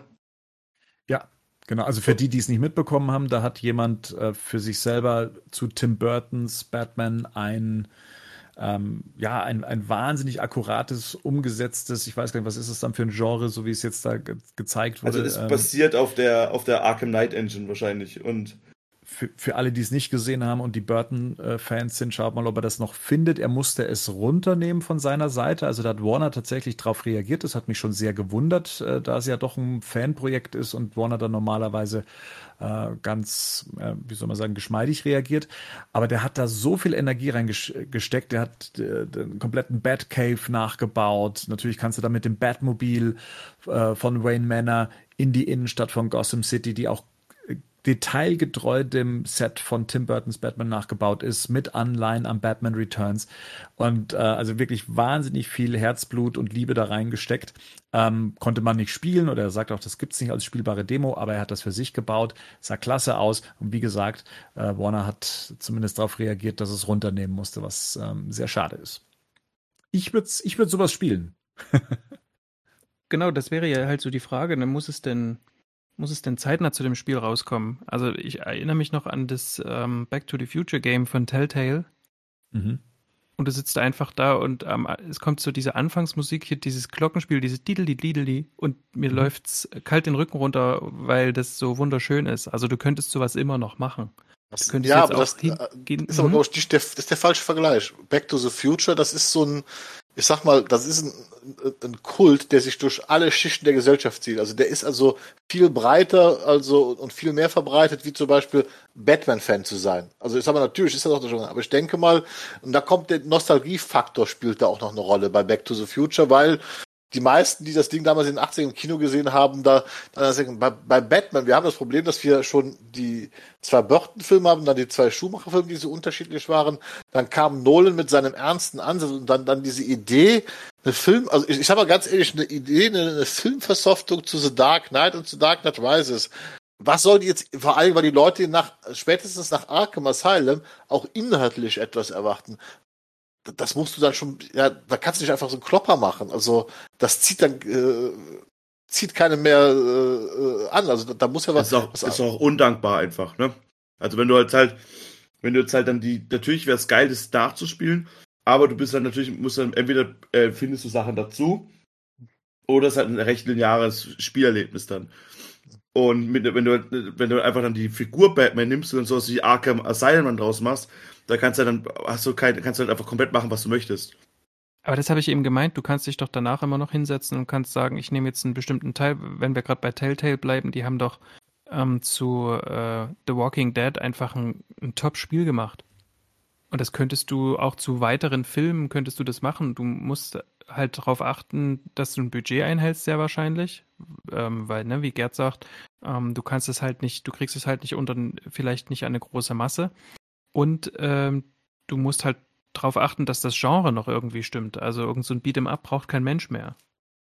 Ja, die, Sa die Sache ist halt einfach, sind dann Filmversoftungen, finden die einfach nicht mehr statt, so im klassischen. Ne? Und ähm, ich rechne schon gar nicht mehr damit. Also wahrscheinlich auch wegen der Geheimhaltung, wahrscheinlich auch wegen den Likeness-Rights, die man, äh, die man bezahlen muss. Ähm, wenn ich mal dran denke, ich glaube, in Batman Begins war es ja dann auch so, dass zum Beispiel äh, Commissioner Gordon äh, nicht aussieht wie Gary Oldman, sondern da hat man es halt einfach, glaube ich, nicht äh, hinbekommen, dass, dass man ihn überreden konnte, dass man seine Ähnlichkeit fürs, äh, fürs Spiel benutzen darf. Und wahrscheinlich gilt das auch wieder nur für einen bestimmten Zeitraum und ja, diesen ganzen Hassel möchte man sich wahrscheinlich nicht mehr geben. Genau, guck dir an, das ist genau das, was mit Avengers gemacht wurde mit dem Spiel, das letztes Jahr rauskam. Mhm. Man wollte den ganzen Schauspielern nicht die Kohle geben, weil es wahrscheinlich so teuer gewesen wäre. Dann hat man was, versucht, was Eigenes zu machen im eigenen Universum und ist halt auch gefloppt. Aber ja, es ist, glaube ich, schon schwierig, das dann so, auch vor allem, wenn du dann so viele Hochkaräter hast, dann auch die alle zu bezahlen zu müssen. So. Stelle ich mir schon schwierig vor. Ich meine, und über, überleg mal damals, wie gesagt, diese Filmversoftung, die meisten sind 2D-Geschichten, also so Sachen, ähm, die von links nach rechts ablaufen. Ich sag mal, am Anfang schon die Teams damals äh, bei diesen Spielen, das waren 10, 15 Mann-Team. Heute sind Spieleentwickler-Teams, die kleinsten sind 80 bis 100, äh, die großen arbeiten tausende Leute an, an, an einem Game dementsprechend, mit einem entsprechenden Aufwand. Und du kannst ja heute nicht mehr... Also Vor allem weltweit halt auch. Ne? Ja, das ich erinnere nur, damals, damals gab es ein, ein Spielemodul zu dem Schwarzenegger-Film Red Heat. Da sagst du so einen halben Ani, der sich prügelte durch von links nach rechts halt durch diese Level von Red Heat. Da war dann auch die Sauna und sonst was zu sehen. Aber das war halt einfach nur primitiv und billig und das hat sich wahrscheinlich so in, in drei, vier Monaten eben programmieren lassen, dass es auch zum Filmstart raus hat. Aber heute allein mit diesen ganzen 3D-Games, selbst wenn du jetzt schon bei Produkt, also jetzt angenommen, die hätten jetzt angefangen, bei Dreharbeiten zu The Batman and The Batman Game zu entwickeln äh, und so weiter. Aber ich glaube, der Aufwand, um das dann so zu vermarkten, dass es sich dann auch wirklich lohnt. Vor allem hast du halt immer die Arkham-Spiele halt im Hinterkopf. Ja, die müssen ja mindestens ja, mal das alles bieten können. Ja. Ne? Und das sind ja genauso hohe Budgets wie der Film. Wahrscheinlich sogar, teilweise sind ja Spielebudgets heute höher als die Filmbudgets, die für, mhm. für äh, die ausgegeben werden. Ne? Das ist. Bin ja auch mehr ein normalerweise. Nicht, und nicht nur teil, und nicht nur teilweise sind die teurer. Ja.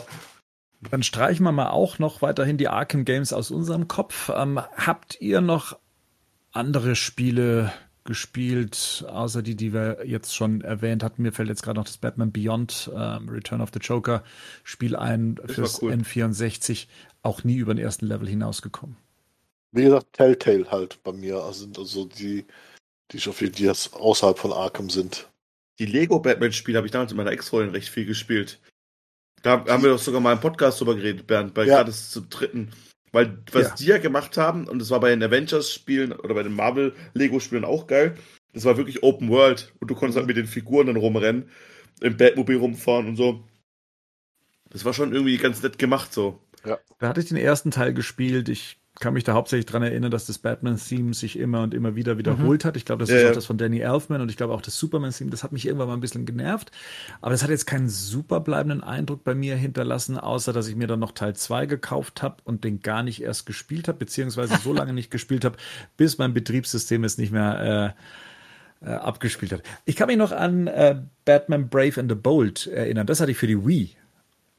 Ähm, eigentlich ähnlich wie Adventures of Batman and Robin. Da prügelt man sich so im Koop ähm, mit, mit ja, einem weiteren Superheldenfreund dann eben durch den Level. Und ich kann mich daran erinnern, dass ich das, glaube ich, aufs erste Mal durchspielen konnte, weil es eigentlich nur ein reines Durchprügeln war durch dieses Spiel. Und ähm, aber der, der Stil war ganz cool, aber ich war zumindest relativ schnell auch durch damit. Ich hatte noch, ich habe erzählt, ich habe mir die PlayStation 2 nachgeholt ähm, und habe dann auch die Spiele erst später nachgeholt. Ich habe Batman Vengeance noch gespielt. Ach. Das ist, äh, das, und das hat mich, hatte mich damals total begeistert, weil das ähm, sich an diesen New Adventure-Stil bedient. Aber schon mhm. mit so 3D-Modellen. Und ähm, das war halt auch die Animated-Welt und die Figuren waren auch alle so und die wurden auch im Original von den Originalsprechern gesprochen. Und es war auch so langsam die Zeit, dass ich das überhaupt erst mit denen in Berührung gekommen bin. Von Kevin Conroy und Mark Hamill habe ich vorher gehört, also quasi, dass sie die Figuren sprechen, aber hatte die nicht im Ohr. Ich wusste nicht, wie die klingen und das mhm. ging dann schon so langsam los, weil ich habe die erst Mitte der 2000er, glaube ich, gespielt. Obwohl das, das, das Coole war, das war auch die ganze Zeit so dieser rote Himmel und ja aber das war manchmal so ein bisschen von den Hintergründen her so ein, so ein bisschen langweilig. Also die Hintergründe und die Szenerien, die sind so zum Teil irgendwie gleichbleibend gewesen. Das war auch alles noch so, so kubisch, will ich es mal nennen. Mhm. Was ich aber damals schon ziemlich cool fand, ist, du konntest so schweben mit deinem Cape. Und das relativ lange. Also da, da, das war schon vor Arkham äh, City quasi dort so, oder vor, vor den Arkham-Spielen relativ gut möglich. Ähm, und die Sprünge waren aber manchmal extrem unpräzise. Und wenn du dich so gedreht hast, wusstest du manchmal auch gar nicht, wo du hingehen solltest. Also das, das, das Spiel hatte ich auch schlecht angeleitet. Und dann hast du es mit der Kamera irgendwie gedreht und dann wusste ich nicht, wie ist denn das? Ich kann mich noch, ich kann mir wirklich, ähm, da habe ich nächtelang dran gesessen und da war ich ja nur schon älter. Da musste ich so lang balancieren auf so einem, auf so einem Sims von einem, von einem Haus. Bin da immer wieder runtergefallen und ich musste von dort aber auch irgendwo hinspringen. Und das hat überhaupt nicht funktioniert, weil ich auch gar nicht genau wusste, wo der Punkt ist und wo ich hinschweben muss und bin quasi immer in den Abgrund gestürzt. Aber das, das, das war doch das, wo noch Batman aus der Ego-Perspektive steuern konnte, ne? Und den Grappling-Hook dann so. Ja, genau, mit die, da hast du dann so einen grünen Punkt, genau. Genau, genau, genau, genau. Genau, und das, das mochte ich eigentlich, das mochte ich aber von der Story her und so war das schon ziemlich cool. Und wie gesagt, dieses Schweben hat für mich alles, hat diese ganze unpräzise Steuerung, das alles irgendwie aufgehoben. Das war schon mehr ähm, ein Feeling von Batman, vor allem in dieser Animated-Welt. Okay, weil ich habe das tatsächlich hier noch liegen und ich habe das damals nur angespielt auf dem Gamecube. Auch da nicht über den ersten Level hinaus, weil ich mit der Steuerung einfach nicht klar kam. Ähm, ich glaube, es war entweder eine Kombination aus Steuerung und Kamera ähm, mhm. die mich hat verzweifeln lassen. Genau. Ähm, und, und seitdem, ja, habe ich es hab dann auch liegen lassen. Aber du meinst, es wäre schon noch mal ein Blick wert aus, aus deiner Erinnerung? Ja, guck dir mal die ersten zwei Level an und wenn wenn du dann nicht gelangweilt bist quasi, dann geht's. Also diese Figuren sehen natürlich furchtbar aus. Die sind alle auch die auch der rettet am Anfang so eine Frau, die sieht auch so ganz eckig aus. Da musst du diese Frau die ganze Zeit durch die Gegend tragen. Mhm. Ja, ist auch von 2001 das Spiel. Ne? Ja, meine ich ja, ne? Ja. Genau, also das, das musst du schon, das muss man dann schon irgendwie wegstecken. Ich komme manchmal mit diesen Pixel-Sachen besser zurecht, mit diesen mhm. alten, mit diesen 8- und 16-Bit-Bildern, äh, als mit in diesen 3D-Sachen. Hast du dann auch mal das, das, das Rise of the Sin 2 ausprobiert? Das ist mhm. ja, folgt ja auch dem Animated-Prinzip. Nee, das hatte ich mir nur mal wegen der Chronicles mal ähm, den Zusammenschnitt der Cutscenes quasi angeguckt. Aber das muss auch ziemlich schlecht gewesen sein. Oh, okay. Aber das habe ich, ach genau, das habe ich mir gestern angeguckt, den, den Walkthrough. Das ist echt öde manchmal. Du bist, du hast dort drei oder vier ähm, Endgegner und denn für den letzten Gegner brauchst du zehn Minuten, hat der zehn Minuten gebraucht, der Dude, äh, um den zu besiegen. Und du machst ja quasi immer nur das Gleiche, ne? Also da wirst, mhm. da wirst du, glaube ich, verrückt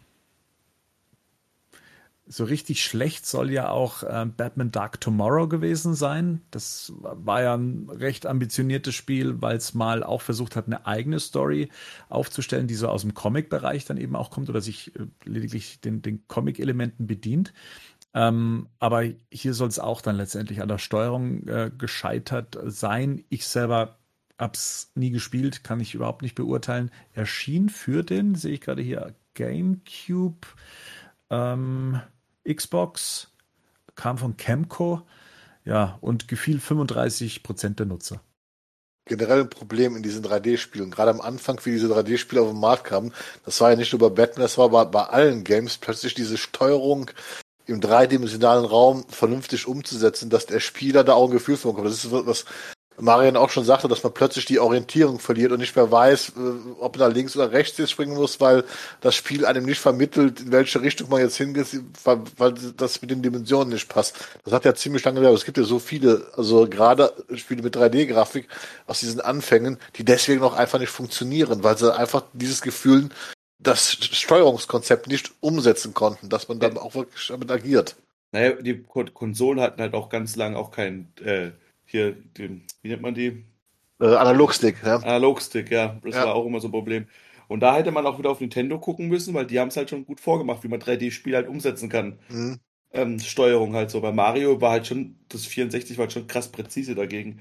Und ich muss auch echt sagen, dass mich so nach dieser 2D Batman Zeit, also sagen wir mal, äh, auch vor allem hier das ähm, Avengers of Batman und Robin, hat mich dann Batman so was spieltechnisch betrifft, eigentlich fast verlassen gehabt bis zu den Arkham-Spielen. Mhm. Bei mir war es dann gar nicht mehr so viel, was mich dann wo ich dann wirklich Spaß dran hatte, weil ich habe das dann auch gar nicht mehr so mitverfolgt. Da wurde doch überhaupt nicht darüber berichtet, großartig, oder? Doch, es gab die Tests immer, aber das waren ja die meisten Testberichte von diesen ganzen Spielen, die Bernd jetzt genannt hat, ne? die waren noch immer nur so im, im schlechten bis mittelmäßigen Bereich. Die kamen halt so generell genau. nicht gut weg. Und deswegen habe ich sie mir zum Beispiel dann auch schon gar nicht mehr, weil ich habe, also irgendwann war das bei mir auch so, dass ich halt im Prinzip einfach in den Zeitschriften, beziehungsweise nachher, das war ja schon zu Internet, ne, die, mir entsprechende Testvideos angeguckt habe, weil wenn die Spiele da schon als mittelmäßig von mehreren Testern bezeichnet worden sind, habe ich mir halt nicht mehr geholt. Dann habe ich auch gar nicht genau. weiter für, äh, für interessiert, weil man gibt ja sein Geld nicht äh, ungern immer nur für Mist aus, dementsprechend. Und das war ja auch äh, Arkham Asylum, nur so habe ich mir auch erst bestellt, wo ich den ersten Test gelesen. Das ist quasi, glaube ich, äh, irgendwie drei Tage vor VÖ fiel dieses Testembargo. Da habe ich mir tatsächlich erst den Arkham Asylum bestellt, weil ich echt ab, befürchtet hatte, dass das halt äh, in die Hose geht, was die da machen. Dass das da wieder toll aussieht, aber wieder nur so ein Blender ist, also so, so ein Grafikblender. Schwierig, um das große Thema zum Rumzuschiffen, ne? So ein bisschen. Ja, hm? ja, ja, klar. Also wie gesagt, über die Arkham Games wird nochmal an, äh, an anderer Stelle äh, gesprochen, aber dann hat man ja hier ja auch, man, man merkt ja dann, wie sich das, das Kapitel ja dann irgendwann mal ändert. Ähm, und das mit, mit den Arkham, also mit Arkham Asylum sicher, dass da eine neue Ära äh, für Batman und Videospiele dann auch begann. Ähm, aber es gab halt eben auch die Zeit davor und die hatte ich zumindest als, als äh, Kind und Jugendlicher äh, sehr angenehm in Erinnerung, was die Spiele anging. Ähm, aber mir wurde jetzt auch klar, dass es dann gerade so ab den 2000ern dann schon mhm. so ein bisschen geknarzt hatte, ähm, wenn es um die Qualität ging. Auch das hier mit dem, also mit Dark Tomorrow, wenn ich da gerade nochmal reinschaue, da ist ja auch Scott Peterson äh, ein Autor der, der, der Story. Der ist ja auch ein Batman-Autor oder auch ein Batgirl-Autor.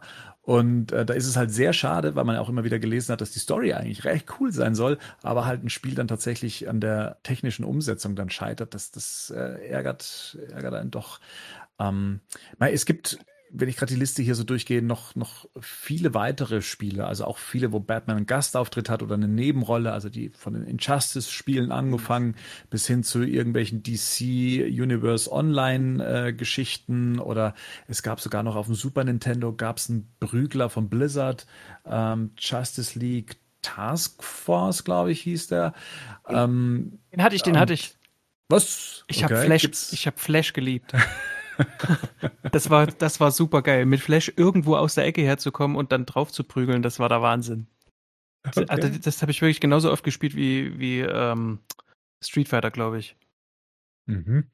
Äh, Gotham City Imposters äh, hatte ich noch gelesen und da kann ich mich noch dran erinnern, wie es beworben wurde. Und meine sogar, dass das recht gute Bewertungen bekommen hat. Ja, das ist ja, das sind ja Nachahmer von Batman und Nachahmer von Joker, die ähm, da aufeinander prallen und ähm, war so eine Online-Veröffentlichung, aber selber nie gespielt, weil nur für äh, Microsoft-Systeme, beziehungsweise PlayStation 3 gab es das auch, ähm, aber hm, für keine Nintendo-Konsole und für Mac erst recht nicht. So, jetzt hat ja Batman an und für sich auch so sämtliche Genres ja auch, glaube ich, schon auch befüllt. Ich glaube sogar so ein Point-and-Click-Adventure ist mal für einen PC erschienen, äh, für, für Batman Returns. Ähm, was würdet ihr euch noch so für so ein Genre wünschen, was es so vielleicht noch nicht gab oder was man noch mal neu beleben könnte, so mit den, mit den heutigen Standards? Jetzt mal abseits der Arkham Games. Was würdet ihr gerne sehen? Tatsächlich, glaube ich, ein Spiel, und das, das, ist halt schwierig, weil die Arkham Games das halt im Prinzip die Batman Experience halt perfektioniert haben. Aber wo es vielleicht weniger ums Kämpfen, so ein bisschen mehr Detektivgrübeleien gäbe. Also wo mhm. man ein mhm. bisschen mehr auch im Kopf arbeiten muss. Ich, ich kann es nicht genau definieren, wie ich es gern hätte, aber so ein bisschen, weißt du, dann so ein bisschen mehr Detektivarbeit. So ein bisschen. Ja, dieses Batman Returns Spiel für einen PC soll das äh, mit am stärksten bedient haben. Ne? Dieses ist so eine Point-and-Click-Adventure-Geschichte. Ja. Aha. Also ich hätte gern zwei Sachen. Das eine ist so für die meisten wahrscheinlich ultra langweilig. Ich, ich hätte gern ein, ein, ein wie eben diese Total War-Reihe. Ähm, ich hätte gern ein Strategiespiel zu No Man's Land, wo ah, die verschiedenen mhm. Teile in Gotham quasi mhm. aufgeteilt sind. Sowas ähnliches kommt ja jetzt in hier äh, Gotham Knights, aber das wird ja dann eben nicht so cool. Ähm, wo du, wo du quasi wirklich auch ähm, strategizen musst und musst, ne, was weiß ich, auch, auch ein bisschen verhandeln. Eine Gotham-Wirtschaftssimulation wäre richtig geil. Genau, das käme, das wäre ja quasi mit drin. Und wenn die Kämpfer aber kommen, wenn die Kämpfer aber sind, ähm, dann kämpfst du tatsächlich auch auf dem Terrain. Und das zweite wäre, ich weiß, ich kann das einfach nicht verstehen, warum bis heute es kein Point-and-Click-Adventure mit einer richtig guten Story gibt zu Batman 66. Also du könntest damit alles machen du könntest äh, die Stories, die es auch heute tatsächlich in den Comics gab oder in den Filmen oder so, du könntest das alles verwursten, du könntest einen Haufen Quatsch damit machen. Ähm, das ist mir, das ist mir wirklich schleierhaft, weil du wirklich auch die Lizenzen alle hast. Du könntest das nutzen in jede Richtung. Es ist ja völlig egal. Du könntest ja wirklich den Humor auch ausnutzen. Also das wäre das, das wäre so ein, ein, Ding, wo ich denke, das wird funktionieren. Ich habe vor einem Jahr oder so mal ein, ein Point-and-Click-Adventure, das direkt so für diese Android- oder beziehungsweise für Handys war. Das hat ziemlich gut funktioniert. Ich komme jetzt gerade leider nicht auf den Namen. Aber das, äh, hier Böhmermann hat auch, auch mal eins gemacht, das war auch nicht schlecht. Und so nach den heutigen Standards würde ich mir so wünschen, ähm, tatsächlich ein Batman Multiverse-Spiel, so nach dem, nach Into the Spider-Verse quasi, so nach dem Modell. Aber eben als Spiel, wo du auch gezwungen wirst, zum Teil verschiedene Genres. So das, Shattered Dimensions. Erinnerst dich noch von Spider-Man? Gab es mal. Da ja. bist du nämlich, da bist ja, du Multiverse genau. oder bist, hast du nämlich einmal den Batman, äh, den Spider-Man Noir gespielt. Genau. Der dann eine andere Spielmechanik hat, dann hat es einen normalen Spider-Man so. und eher so. Das hatte ich jetzt gar nicht im Kopf, aber genau das wäre es, das, das, wo ich denke, das würde heute gehen. Gerd, hast du noch einen Gedanken? Welches Genre?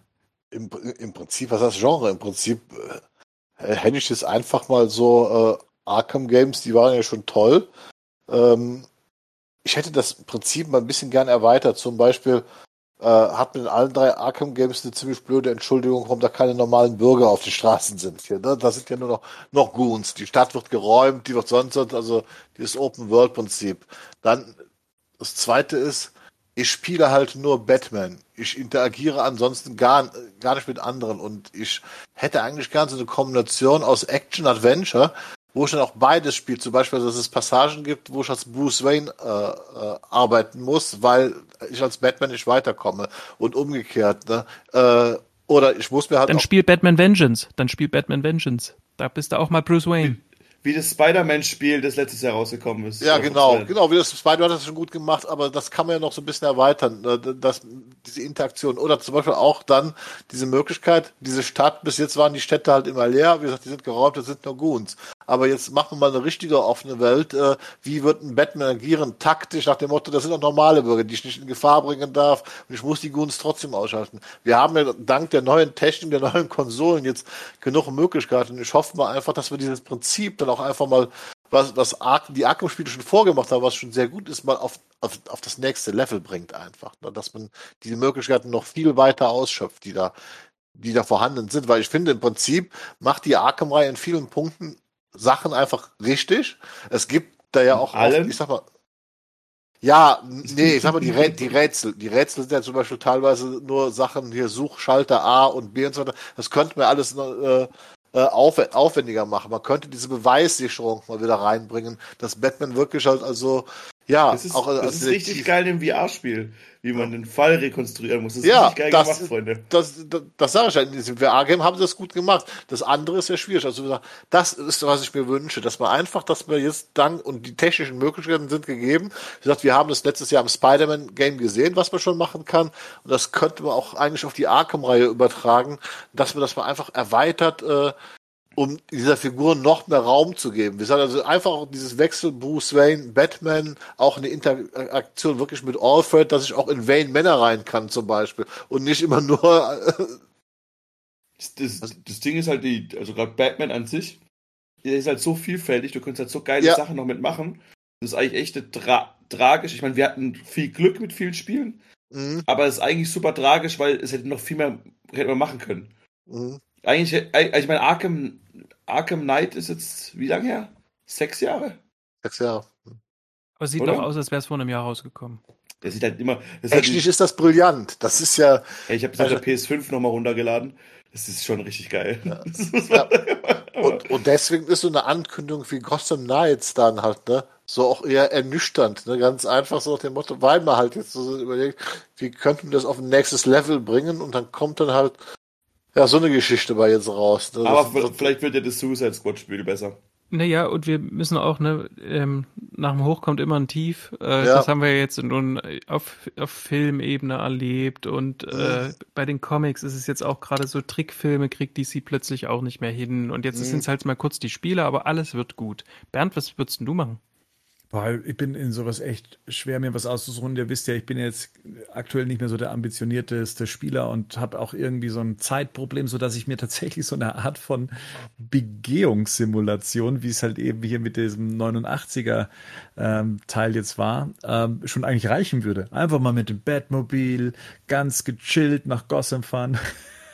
Ich schicke jetzt, ich schick jetzt einfach meine PlayStation VR, Bernd. Dann probierst du das mal aus. Und das ist ja genau das eigentlich, was ihr wollt. Das, ist, Genau. das, braucht, das geht eine halbe Stunde, das braucht nicht viel Zeit. Mhm. Aber ihr seid halt wirklich in der Zeit komplett Batman. Man kann sogar, ich meine, das ist halt total bekloppt, dass ihr das noch nicht gespielt habt. Du kannst sogar ein bisschen rumlaufen, wenn du das, diese scheiß Brille Ja. aufhast. Und dann, wenn du, wenn du runter guckst, du bist dann ganz oben auf so einem Gebäude und kannst dann über die Brüstung runter gucken und mir ist dann wirklich die Beine gefahren. So wie wenn man auf einem hohen Gebäude steht und runter Also ist der. Startbildschirm, wenn das, Das- das Ding aufhört, du Ey, das stehst auf diesem Balkon, machst einen Schritt nach vorne und mir ist schlecht geworden, ne? Also ich guck da runter so, ich denk so, scheiße, du guckst Ey. plötzlich in diesen Abgrund rein. Ne? Und es ist spielerisch überhaupt nicht fordernd, aber es ist halt geil, weil du halt wirklich das alles verbindest. Du erstmal, du bist Batman, du ziehst dich ja auch an, während du mit dem Fahrstuhl, egal, egal wie schlecht du bist, äh, das ist halt dann immer länger halt der Fahrstuhl.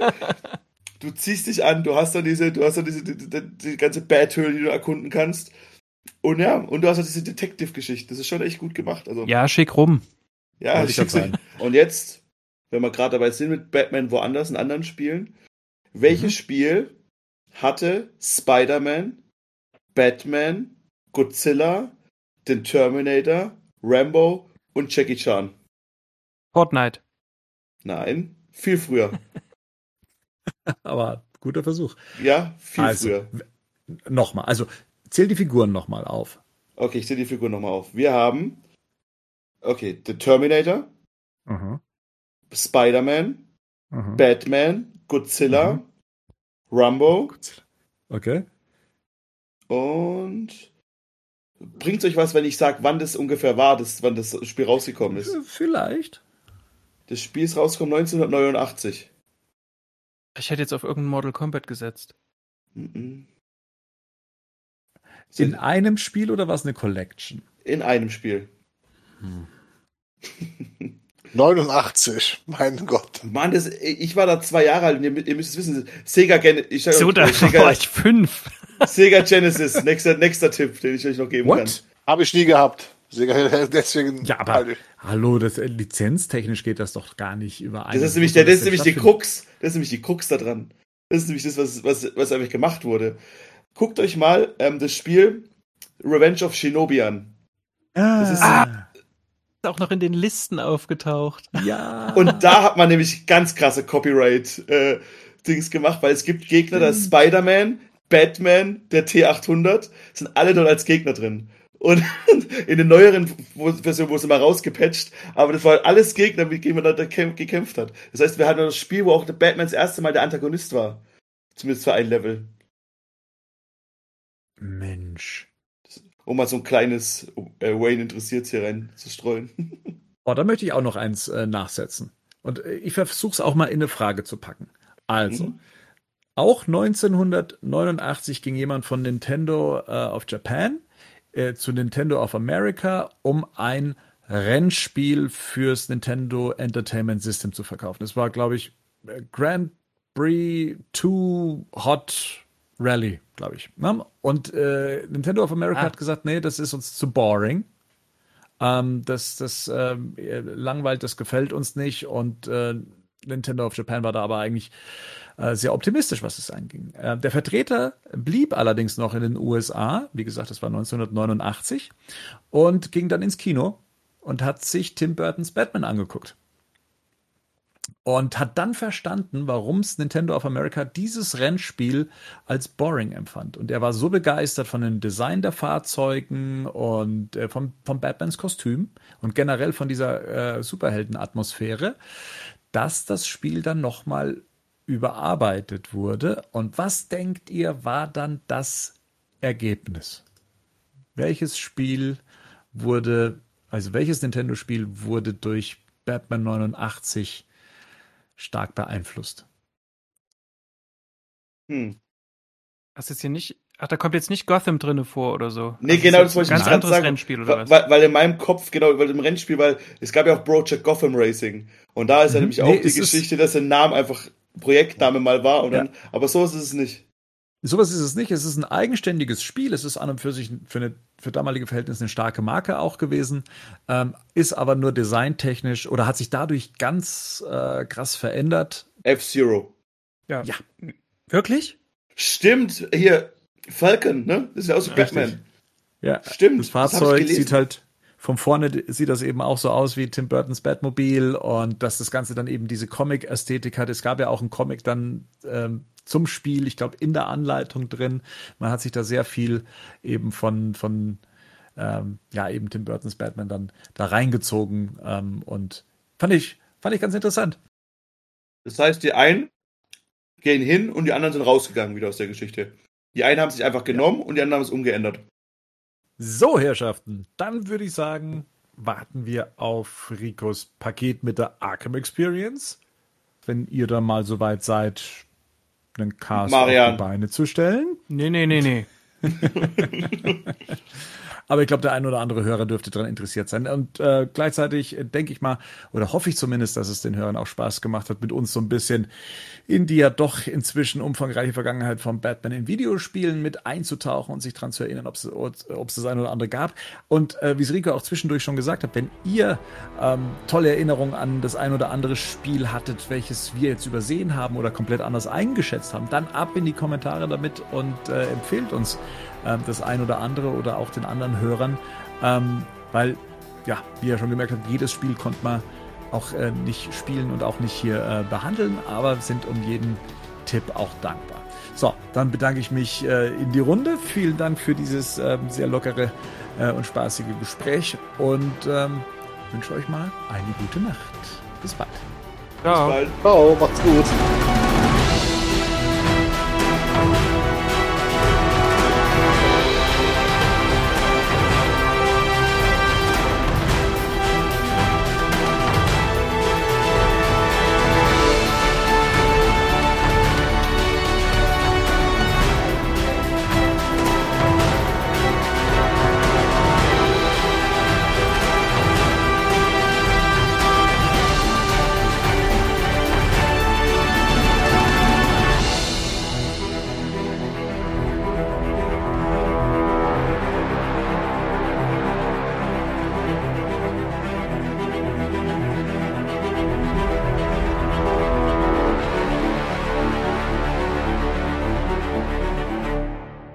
Batman News Badcast ist ein Podcast-Projekt von Fans für Fans. Batman News.de und der Badcast stehen nicht in Verbindung mit Warner Bros. oder DC Comics.